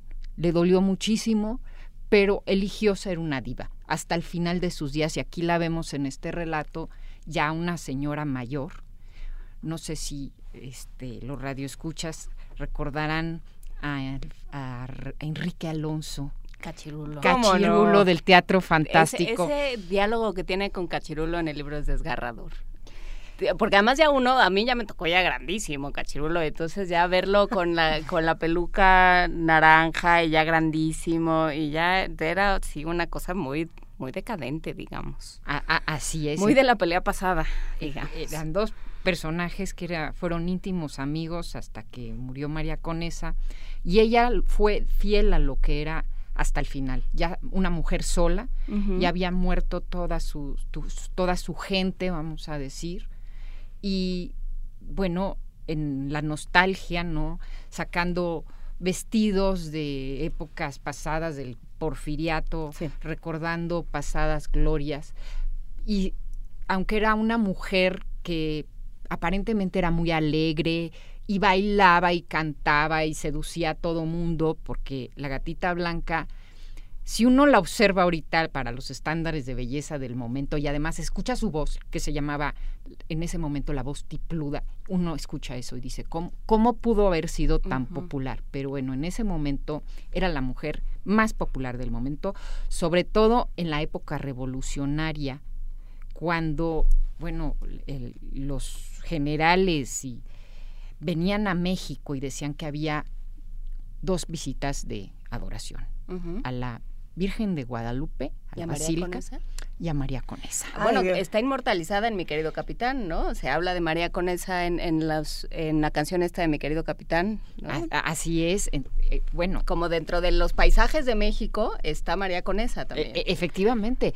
Y, y, era una mujer tan popular en su momento y tan controvertida que había dos partidos, el partido conesista y el anticonesista porque las mujeres de la época, imaginémonos a estas damas de sociedad, que cuyos maridos y, e hijos se iban a, plantar ahí a los teatros a suspirar, no estaban contentos de que su mujer estuviera, de, que estuviera ahí, ¿no? Entonces, eh, obviamente estas mujeres de la Liga de la Moral, imaginémonos en esa época, que era este hoy hemos hablado mucho de la Liga de la Decencia. Eh, estamos hablando de una sociedad conservadora pero en, ese sentido y justo lo platicábamos fuera del aire nosotros cuando vemos algo cuando vemos estas divas las deseamos las anhelamos seamos hombres o mujeres anhelamos algo de ellas no y, y deseamos algo de ellas. Y cuando nosotros deseamos estamos haciendo un acto de posesión de esta persona, nos pertenece de una u otra manera, lo que ella hace, lo que ella dice, lo que ella piensa, con quién está, todo esto que además sigue pasando hasta nuestros días. ¿Y, qué es lo que ocurre con todas estas mujeres que son poseídas por todo un público gigantesco? Y que son amadas y odiadas a, partes iguales, porque como dices, o sea, pensar en, en México dividido por una mujer, por lo que, lo que le despertaba, qué hacía con esta eh, eh, con estos sentimientos que le despertaba a esta mujer, bueno, pues o, oponerse absolutamente y, y, hacer que encarnara todo lo malo de la sociedad o adorarla absolutamente. Efectivamente eran las dos posturas, pero algo que no sucedía con María Conesa es que pasara desapercibida. Definitivamente todo mundo tenía que decir algo de ella, ya sea a favor o en contra, porque causaba controversia, causaba admiración, causaba lujuria a su paso. Y eso se logra no solamente por la belleza, insisto, las, las divas por lo general son, son mujeres bellas, por lo general, pero no es necesariamente el caso en todas. Lo más importante es la personalidad. Y por eso decidí incluir en este, en este set de seis divas a la abuelita de México, doña Sara García, quien fue una diva a pesar de que sus atributos no eran la belleza, tampoco era una mujer fea, era una mujer alta, distinguida, pero definitivamente no se distinguía por pero no era deseable. No era deseable, sino ella eligió curiosamente y por eso la elegí yo, porque a los 39 años decidió arrancarse la dentadura. Cuando yo escuché esa anécdota, ¿para qué se arrancó los dientes a los 39 años Sara García? Para obtener el papel de abuelita en una obra de teatro. A ese grado... Esa es disciplina. Eh, a ese grado tenía ella ese compromiso con, con, el público, con, el teatro en el cual inició, ella se inició en el teatro de muy joven, pero al principio no era muy conocida. Pero qué curioso que estas mujeres, todas ellas, hayan construido su imagen en torno al eh, deseo, a ser deseables para los hombres. Y ella decidió hacer justo todo lo contrario. Decidió convertirse en abuelita a esa edad. Y eso fue lo que la llevó a tener el éxito rotundo en el cine nacional. Sí, pues se convirtió en la abuelita del cine mexicano y ya era la viejecita.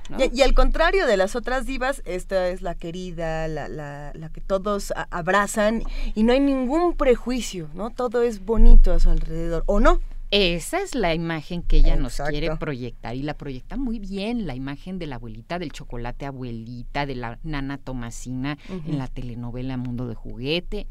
Esa es la imagen todos tenemos tan entrañable que nos ve la abuelita desde la pantalla y nos sonríe y mijito, todo va a estar bien y la familia mexicana y todo eso. Pero cuando nosotros nos asomamos a la vida Ahí está. de Sara García, ¿Qué nos te damos encontraste? cuenta. ¿Qué te encontraste Uy, cuando una de sorpresas que no lo puede. En primer lugar, que la viejecita abuelita de México no era nada dulce. Al contrario, tenía un genio. Los pobres camarógrafos les gritaba, decía una bola sarta de la- leperadas, este, nunca estaba conforme. Bueno, ¿qué tiene que ver eso con la abuelita dulce? Su vida fue trágica, trágica. Eh, eh, Sara García fue huérfana a los 10 años. Era hija de inmigrantes españoles. Sus padres murieron. Su madre murió cuando ella tenía 10 años, se murió de tifo. Y ella se quedó sola en el mundo y estaba, eh, vivió en las, en el en las Vizcaínas, en el Colegio de las Vizcaínas, donde más adelante se le entrenó para ser maestra. Y de ahí dio un curioso salto hacia la actuación. Pero bueno, esta mujer que tuvo una vida llena de tragedias y vicisitudes, entre ellas que se murió su única hija cuando ella tenía, cuando la hija ten- que se llamó Fernanda, que incluso llegó a salir un tiempo con Jorge Negrete, relación a la cual se opuso terminantemente Sara García. Bueno, pues esta chica acabó casada con un ingeniero y murió, murió muy jovencita y Sara García pues acabó destrozada por esta situación que la marcó definitivamente toda la vida. Y otra situación que encontramos con Sara García fue que no le gustaban los hombres. A pesar de que estuvo casada por breve tiempo con un personaje llamado Fernando Ibáñez, el papá de su hija, a doña Sara no le gustaban los hombres. Y su pareja de toda la vida, y esta es una historia entrañable, se llamó Rosario. Rosario fue su hermana de leche. Aquí encontramos una historia No, bueno, Freud Wow. ya estaría dando vueltas de felicidad. de, de felicidad. Bueno, léanla, pero es- estas dos mujeres fueron hermanas de leche, es decir, sus padres, los padres de Sara y los padres de Rosario, se conocieron en el barco Mm. donde vinieron a México, ¿no? Y entonces, como la mamá de Sara no tuvo leche, la mamá de Rosario le, le- le dio la suya y por eso son, her- fueron hermanas de leche y acabaron juntas hasta el final. El, el- el ser más incondicional hacia Sara García fue, se llamó Rosario González. Y eso es algo que tampoco se nos dice, ¿no? En, en aquella época la, la homosexualidad era condenada, quizá no como ahora, pero bueno, sí, muy, Sí, muy- mucho. ¿Qué Muy pasaba ahí? condenada y la femenina. Sí, Sobre era todo, un tabú. había que ocultarlo y siempre había que tener una pareja encima para que no se notara y bueno, un, un drama. E- e- exactamente, entonces ellas eran muy discretas, este, cuando inicio este el relato ya están las dos, eran la misma edad, en la vejez, ya entrando a la vejez, finalmente Sara García siendo la abuelita que había estado siendo desde hace 40 años, pero ahora en realidad era la viejecita, junto con Rosario, las dos muy unidas, muy... una- es una, yo creo que esta es la mejor pareja dentro La de más estable. la más estable dentro de todas estas seis divas que me tocó investigar. Definitivamente por mucho esta esta fue la relación más estable que yo encontré. Y ahorita hablabas de dónde arranca la historia, por ejemplo, en, el caso de Sara García, pero eso me parece que, que también es algo muy, muy interesante en, en el libro porque no, no es igual en todos los casos. Ya, ya decía yo que en, en, en el caso de Andrea Palma, abres cuando ella está en, la primer, en el primer momento de rodaje de su primera película tratando de, de construirse a sí misma y de, y de poner en, en orden todos estos demonios que la están atacando de pronto. Pero eh, María Conesa está viendo hacia atrás, está como, como hablabas tú también, eh, abriendo Sacando su ropero vestidos. y sacando los vestidos y viendo hacia, hacia atrás a una vida llena de drama, de tragedias, eh, de destierros, de pérdidas constantes de, de su madre, de su hermana, de su tierra, de, de sí misma, un montón de pérdidas una detrás de la otra. entonces, ¿en qué momento dices, cómo, cómo decidiste esto es lo que yo, en esto me voy a centrar en este momento? Aquí empiezo. Aquí, empiezo. Bueno, efectivamente, como yo, yo empecé queriendo hacer una novela completa de una diva, ¿no? Pero dije, es que hay tantas que, que no las quiero dejar. Entonces, por eso decidí hacer seis. Pero no podía este relatar toda su vida porque pues en este espacio pues no no cabría no aunque todas ellas merecerían una novela completa ya ya que uno se mete en esa situación. Pero bueno ¿por, ¿por qué uno decide cierto punto de vista yo yo busqué un momento representativo de ellas no para empezar a narrar sus vidas. Y en el caso de Andrea Palma pues qué mejor que narrar la película que la inmortalizó en el cine nacional, que fue precisamente La Mujer de Puerto. Sí. A mí me parece que, que ese era el, lo más importante. Bueno, ella hizo mucho teatro, mucho cine, también participó en películas buenísimas, este, bueno, tuvo una larguísima trayectoria Andrea Palma, pero me parece que esta película la marcó. Y la marcó para bien y para mal, porque luego volver a superar lo que, superarse a uno mismo, volver a, lograr lo que ella logró con esa primera película, pues, pues no, no es fácil, ¿no? Entonces uno tiene que elegir un punto de vista. Por ejemplo, Lupe Vélez. Sí. A Lupe Vélez decidí narrarla desde la muerte, porque me pareció conmovedor que ella quisiera, bueno, se suicidó a los 36 años en Hollywood ella casi no hizo cine en México, hizo un par de películas, una de ellas Sandunga, pero me pareció desgarrador su suicidio, su, suicidio y cómo quería ella terminar sus días hermosa, porque una diva quiere verse bien incluso en la muerte.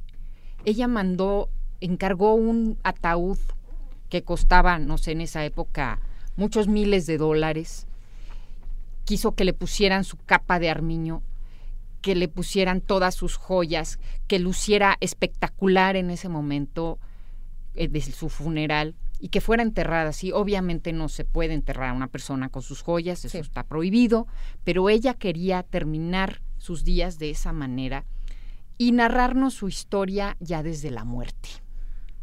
¿Por qué llegó a lo que llegó? Porque otra, otra característica de las divas es su soledad. Son mujeres que tienen que pagar un precio por estar a donde está. Ah, la soledad y la belleza que acabas de decir, como estas dos búsquedas que tienen estas mujeres. Bueno, la soledad que, que, prácticamente se les impone y la belleza que tienen que estarla persiguiendo hasta la muerte, ¿no? ¿No son dos cosas que la misma sociedad las está obligando a buscar de una u otra manera? No, sé qué tanto de estas divas que has encontrado, qué, tantos fragmentos han sido más la sociedad que las está golpeando constantemente y qué tanto es el deseo mismo de ellas de ser quienes son. De ser bellas. Ese juego de fuerzas es lo que es, fascinante con estas mujeres, ¿no? Por un lado, el, deseo propio y por el otro lado, el deseo que despiertan en los otros y entonces ya se va, se va aquello eh, alimentando uno, a lo, uno a lo otro y ya se le sale de control. Claro, es que estas mujeres lo que tienen, las, las divas que llegaron a ser muy triunfadoras, como es el caso de Dolores del Río, es que se saben reinventar.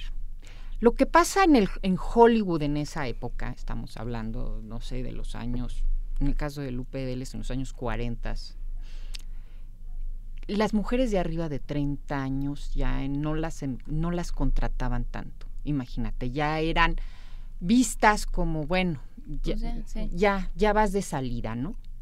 ¿Cuántos, años? ¿Cuántos nos quedan aquí para...? no, bueno, yo ya acabé. Ya, se nos fue, ¿verdad? ya, ok. yo ya a mí me toca, hacer, me, toca tirarme los dientes. Hay, que ir a sacarnos los dientes. Entonces lo que pasa con, con Dolores del Río es que ella, bueno, pues efectivamente termina sus días en Hollywood y es capaz de reinventarse a sí misma a través de las películas mexicanas con Emilio Lindio Fernández cuando regresa a México a principios de los años 40. Pero lo que sucede con, con Lupe Vélez es que, bueno, además de tener una vida amorosa trágica, en la que nunca logró encontrar su media naranja, donde los hombres que, con los que estuvo, incluyendo Arturo de Córdoba, pues la desilusionaron. Bueno, es que Arturo de Córdoba era otro que era homosexual, ¿no? Perdido, se supone. Ay, mira, yo no sé, Dicen, pero dicen. dicen, dicen, pero Con es- toda esa presencia, ¿qué presencia es un hombre muy, era un hombre muy atractivo, la sedujo, pero obviamente la utilizó para entrar a Hollywood. Eso hacían los hombres con, con, con Lupe Vélez. Lupe Vélez era tan famosa en Hollywood que les podía abrir la puerta de los estudios a, su- a- a muchas personas, incluyendo estos hombres que abusaban de ella. Y entonces, estas mujeres, terminando esa época, pues tienen que reinventarse. Por decir, en el caso de Sara García, cuando termina la época del cine de oro nacional, pues ¿qué va a hacer la abuelita de México? Bueno, pues hizo radionovela, hizo fotonovela, hizo todo. Esta mujer era muy versátil y se metió a la televisión. Y al principio le fue muy mal, pero después ya le empezó a ir muy bien. Y era capaz de hacer los papeles más insólitos. Entre ellos, hizo un papel que a mí me llamó mucho la atención en la película eh, Mecánica Nacional, donde al contrario de ver la, la abuelita dulce, aquí vemos una abuelita diciendo una sarta de leperadas. Que era ya más cerca de lo quien era ella en realidad, por lo que cuentas. Sí, exactamente. Entonces, eh, yo encontré a eso en estas mujeres, que tienen que ser versátiles y reinventarse. Y, y que tiene que construirse. Estaba viendo por Bazares del Destino esta película que se llama Princesa de Mónaco sobre, sobre Grace Kelly, donde sale, sale sí la historia de Grace Kelly, cómo se convierte en la primera dama de Mónaco y salva el principado. Y bueno, es eh, nada más le falta la capa y las mallitas para ser eh, superhéroe. Pero la, la diva que sale con ella, que es un personaje eh, secundario en la historia, pero que me parece un personaje mucho más interesante, es María Calas.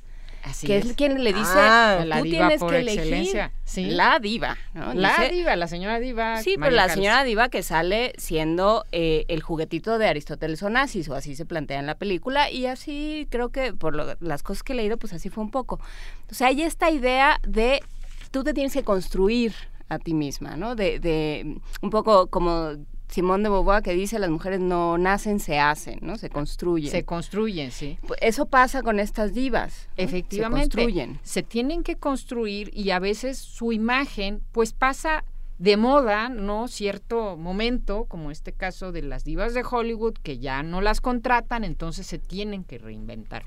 Ahora ya se quitan la cara y se ponen una nueva, pero había Ajá. otras maneras de Sí, reinventarse. no. Exacto. Tenemos una sorpresa gracias a María E. Silanes y a Editorial Planeta y vamos a regalar libros de divas. Vamos a dar cuántos libros. Van a ser dos libros. Uno lo vamos a dar por Facebook y el otro lo vamos a dar por Twitter. Con el hashtag Quiero Divas y con su nombre completo y su correo electrónico vamos a dar estos dos ejemplares de este libro que no se pueden perder. María, ¿qué pregunta quieres hacer para que se lleven estos libros? Una facilita, pero pregunta Una al fin. Facilita. Eh, bueno, ¿cuál fue la película que consagró a Dolores del Río en el cine nacional? Está fácil. Bueno, Está fácil, bueno, órale, nos Sí, gusta. está muy bien. Queda la pregunta, escríbanos arroba P Movimiento, diagonal, primer movimiento, UNAM. Divas, no pueden dejar de leer este libro, eh, va a ser adictivo para Tiene muchos de muchísima nosotros. información, eh, muy, muy bien contada. A mí, a mí me, me gustó y además es un, es un gran regalo. ¿no? Si usted quiere regalar libros, este es un gran regalo. Muchísimas gracias, Ay, María Silanes. muchísimas gracias por invitarme a su programa. Y ha sido una conversación exquisita en muchos sentidos. Yo creo que a muchos se nos ha antojado revisitar muchas películas, ahora sabiendo el otro lado del cine y el otro lado de estas mujeres. Muchas gracias por estar esta mañana con nosotros. Si te parece bien, nos despedimos con una canción. Me parece muy bien. Esto es Dolores del Río con Ramona.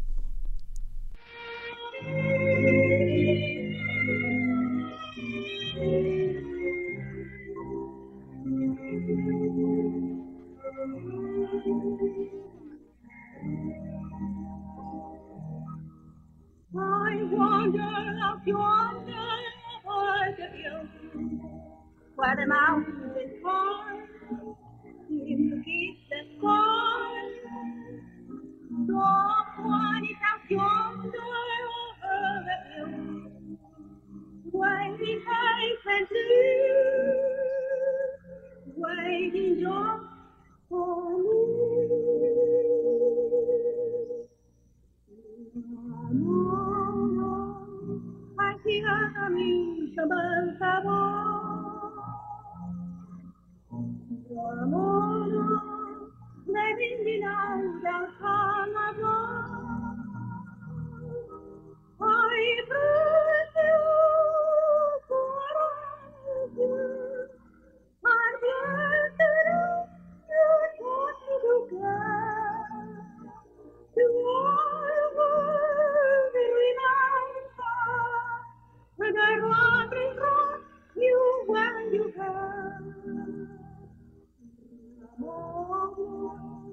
When days don't you hear my call? Ramona will meet beside the waterfall.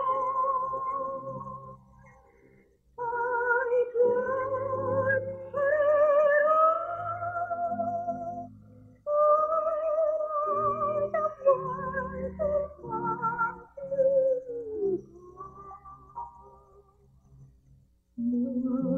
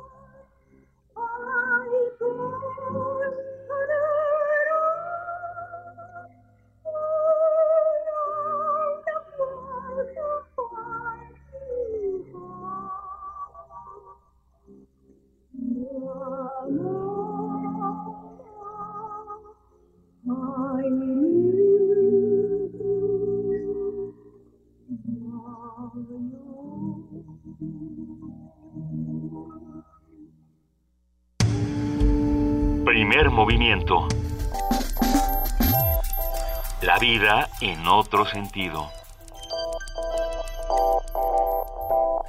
No, no quiero dar la mala noticia, pero tengo que hacerlo. Ya se acabaron los libros de divas, ya, de inmediato. Mientras estábamos terminando esta conversación con María de Silanes, los dos libros de divas por Facebook y por Twitter se fueron. A- Este libro ya fue presentado en Durango y próximamente será presentado nuevamente. Les vamos a avisar para que se den una vuelta, para que lo puedan comprar. Gracias a Planeta por estos regalos, como siempre. Ya se encuentra en la línea Jorge Linares, coordinador del programa universitario de bioética. ¿Cómo estás, Jorge? Buenos días. Hola Luisa, buenos días. Hola Juana Inés, ¿cómo están? Muy bien, muchas gracias. ¿Tú qué tal? Qué bueno, pues acá día, día festivo patrio. Y hablando de eutanasia, ¿por qué no? Pues sí, fíjense que eh, según notas de periódicos como El País, el legislativo, el Congreso Legislativo de California, el Estado de California, ha aprobado una ley que regularía el, o permitiría el suicidio asistido en ese estado, además de Oregon, Washington, eh, Vermont y Montana, que lo tienen en Estados Unidos. ¿Se acuerdan de un caso famoso de una chica, Brittany Maynard, que tenía cáncer de eh, en el cerebro Sí.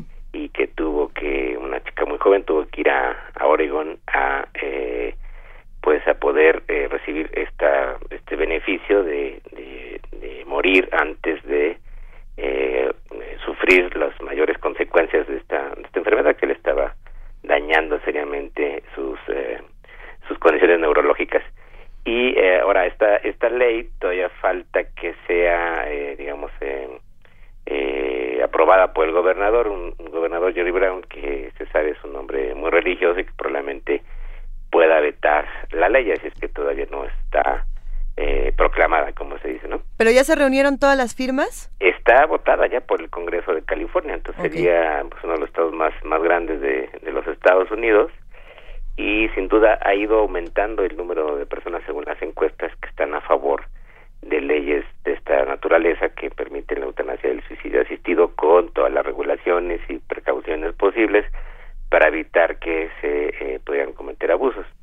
Y esto nos lleva a, a repensar otra vez eh, que en otros países como en México podría ser también una posibilidad, ojalá algún congresista eh, o representante popular, que eso supuestamente son, eh, pudiera eh, evaluar la opinión pública y eh, también evaluar las condiciones en que se, a las que se enfrentan muchas personas que están en enfermedad terminal, como fue este caso de Brittany Maynard, y que eh, están en la desesperación total y que podrían recibir este beneficio de eh, decidir morir con dignidad, con tranquilidad, sin problemas, antes de que se enfrenten a, a una condición eh, física de salud terrible Claro. que no puede ser eh, solucionada por ningún otro medio ni, ni medicamentos ni los famosos cuidados paliativos entonces eh, esto nos indica que va creciendo esa esa opinión ante la realidad de muchos casos que no son este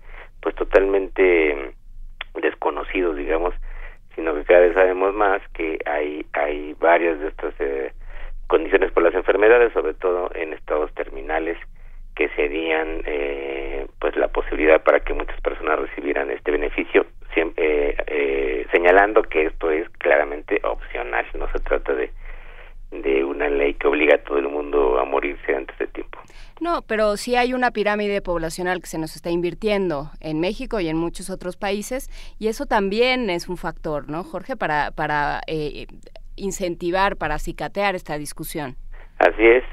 Nosotros lo que tenemos en el, el Distrito Federal es solamente una, eh, el documento de voluntades anticipadas que no tiene un valor legal a menos que se haga explícito que se presente antes de que eh, un hospital y el personal médico atiendan a una persona, pero esto es muy complicado. En cambio, estos casos eh, eh, se dejaría también, se combinaría, por ejemplo, alguien puede eh, beneficiarse de, este, de esta práctica de, de eutanasia y suicidio asistido, dejando a una persona en tutoría en el momento en el que ya no puede decidir por sí misma.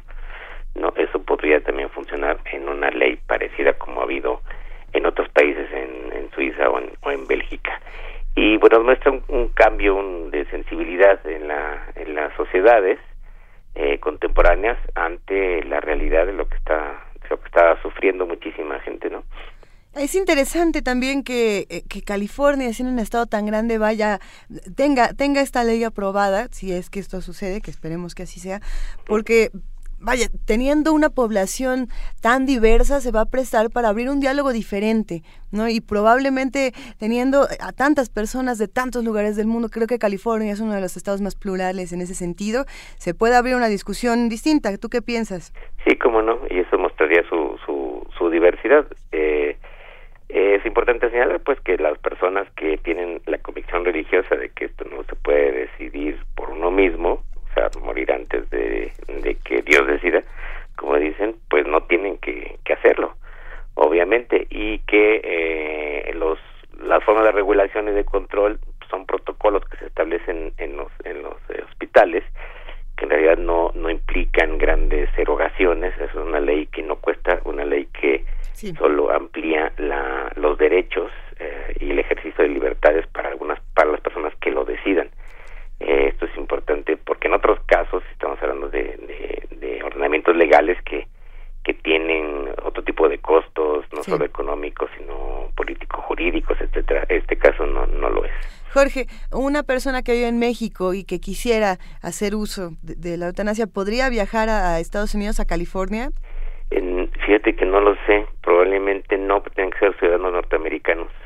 Ok. este porque el caso de Maynard simplemente cambió de estado es como en México Sí. las personas homosexuales que quieren casarse pues pueden venir al DF sin ningún problema y se tienen que hacer valer el, matrimonio en sus estados Como Pero es el caso del aborto también. el caso del aborto supongo que tienes que ser eh, o, o, eh, ciudadano norteamericano o no sé si residente incluso también sea sea aceptado Es, es una discusión muy interesante, hay que darle seguimiento. ¿Por qué no vemos si la próxima semana ya, ya está completamente aprobada? ¿Qué opinas, Jorge? Sí, claro que darle seguimiento porque el gobernador tenía creo que 12 días, esta nota fue de la semana pasada para pronunciarse y si no la veta pues sería un, un, un avance importante en, en, estos cambios eh, bioéticos en, en el mundo entero. Esperemos que se apruebe.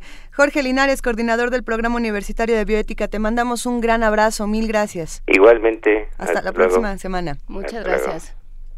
Son las 9 de la mañana con 56 minutos y nos estamos preguntando aquí en primer movimiento qué va a pasar hoy en Radio UNAM, porque no, no se paran, es 16 de septiembre, pero aquí las cosas no se detienen. Vania Nuche, buenos días. Hola, buenos días. Así es, aquí seguimos con toda nuestra programación y hoy escuchen Consultoría Fiscal Universitaria a las 12 del día por el 860 de AM y den solución a todas sus dudas con respecto a los temas fiscales más importantes y vigentes de nuestro país. ¿Se puede uno cambiar de nacionalidad hablando de la ¿Se puede uno dar por muerto para que no lo persigan? ¿Tú crees que me contestarán eso? Mm, no lo sabemos. Podrían contestarlo, sí podrían. Consultoría Fiscal Universitaria a las 12 horas por el 860 de AM. También tiempo de análisis. En la noche a las 8, un espacio radiofónico donde con tu voz construyes el debate. Y también escuchen en Alas de la Trova Yucateca a las 9 de la noche, presentación en vivo de canciones representativas de este género y también entrevistas con compositores e intérpretes. Por el 96.1 de FM no se pierdan la tercera temporada de Tejiendo Género. Hoy el tema es corresponsabilidad con Hilda Rodríguez, una gran economista, y nos hablará sobre el término corresponsabilidad en, que es indispensable para la construcción de una buena calidad de vida Lo para es. todos y todas. Así es. Entonces no se lo pierdan a la una y media de la tarde por el 96.1 de FM. Recuerden también escuchar Conspiraciones con Uto Cázares a las 2 y cuarto de la tarde Ambiente Puma a las 3 de la tarde con la maestra Mireya Imas y por la noche Jazz francés a las 8 de la noche con una amplia gama de jazz de artistas franceses. También tenemos resistencia modulada. Hoy en Muerde Lenguas hablarán sobre el olvido. No se lo pierdan a las nueve y media de la noche. Tenemos a los ganadores. eh, ah, bueno, síganos en redes sociales como arroba Radio UNAM y escuchen nuestro podcast en www.radiounam.unam.mx. Y los ganadores de los libros de Diva, Divas, es Paola Ponce y Marte Bemol. Ya me comunicaré con ustedes para darles indicaciones. Escuchen toda la programación de Radio UNAM y escuchen el podcast y gracias por acompañarnos hoy. Gracias. Vania. Muchísimas gracias. Areli Estrada eh, se quejó de que no regalamos libros por teléfono. Mañana vamos a dar regalos por teléfono, vas a ver. Estén pendientes. Mañana vamos a hablar en nuestra sección de gastronomía sobre chiles en nogada, fundamentalismo alrededor de chiles en nogadas, Mm. capeados sin capear, este, con fruta, sin fruta, la nogada rosa que hacen en algunos sitios, montones de, de variantes que, ex- que entran en, en la fabricación y el consumo de los chiles en nogada. Mañana regresa Benito Taibo. Mañana regresa Benito Taibo, hablaremos sobre los túneles que descubrieron en Puebla, hablaremos sobre, en, en nuestra sección Mundos Posibles con el doctor Alberto Betancourt, sobre eh, cómo está viendo Estados Unidos a México y lo que eso implica, un montón de, de cosas que tendremos por aquí. Muchísimas gracias por a quienes nos escucharon hoy y este y esperamos a que nos escuchen mañana también. Muchas gracias a todos. Un abrazo para nuestro gran equipo de producción. Mil gracias, Juana Inés de ESA, y un abrazo para Benito. Nos escuchamos mañana. Sí, en nuestro equipo de producción es más, es grande cualitativamente, porque cuantitativamente está un poco reducido y les agradecemos a, a Vania, Guerreros a Frida, épicos. a Silvia Cruz, por supuesto, y a nuestro operador que estuvieron aquí con nosotros Jesús. haciendo primer movimiento. Gracias Jesús, gracias a todos. Muchísimas gracias Luisa Iglesias. Gracias, Juana Inés de ESA. Un placer. Esto es Primer Movimiento. El mundo desde la universidad.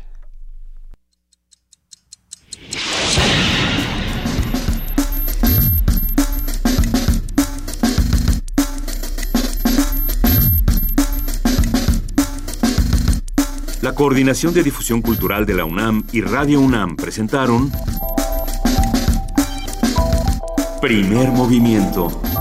El mundo desde la universidad.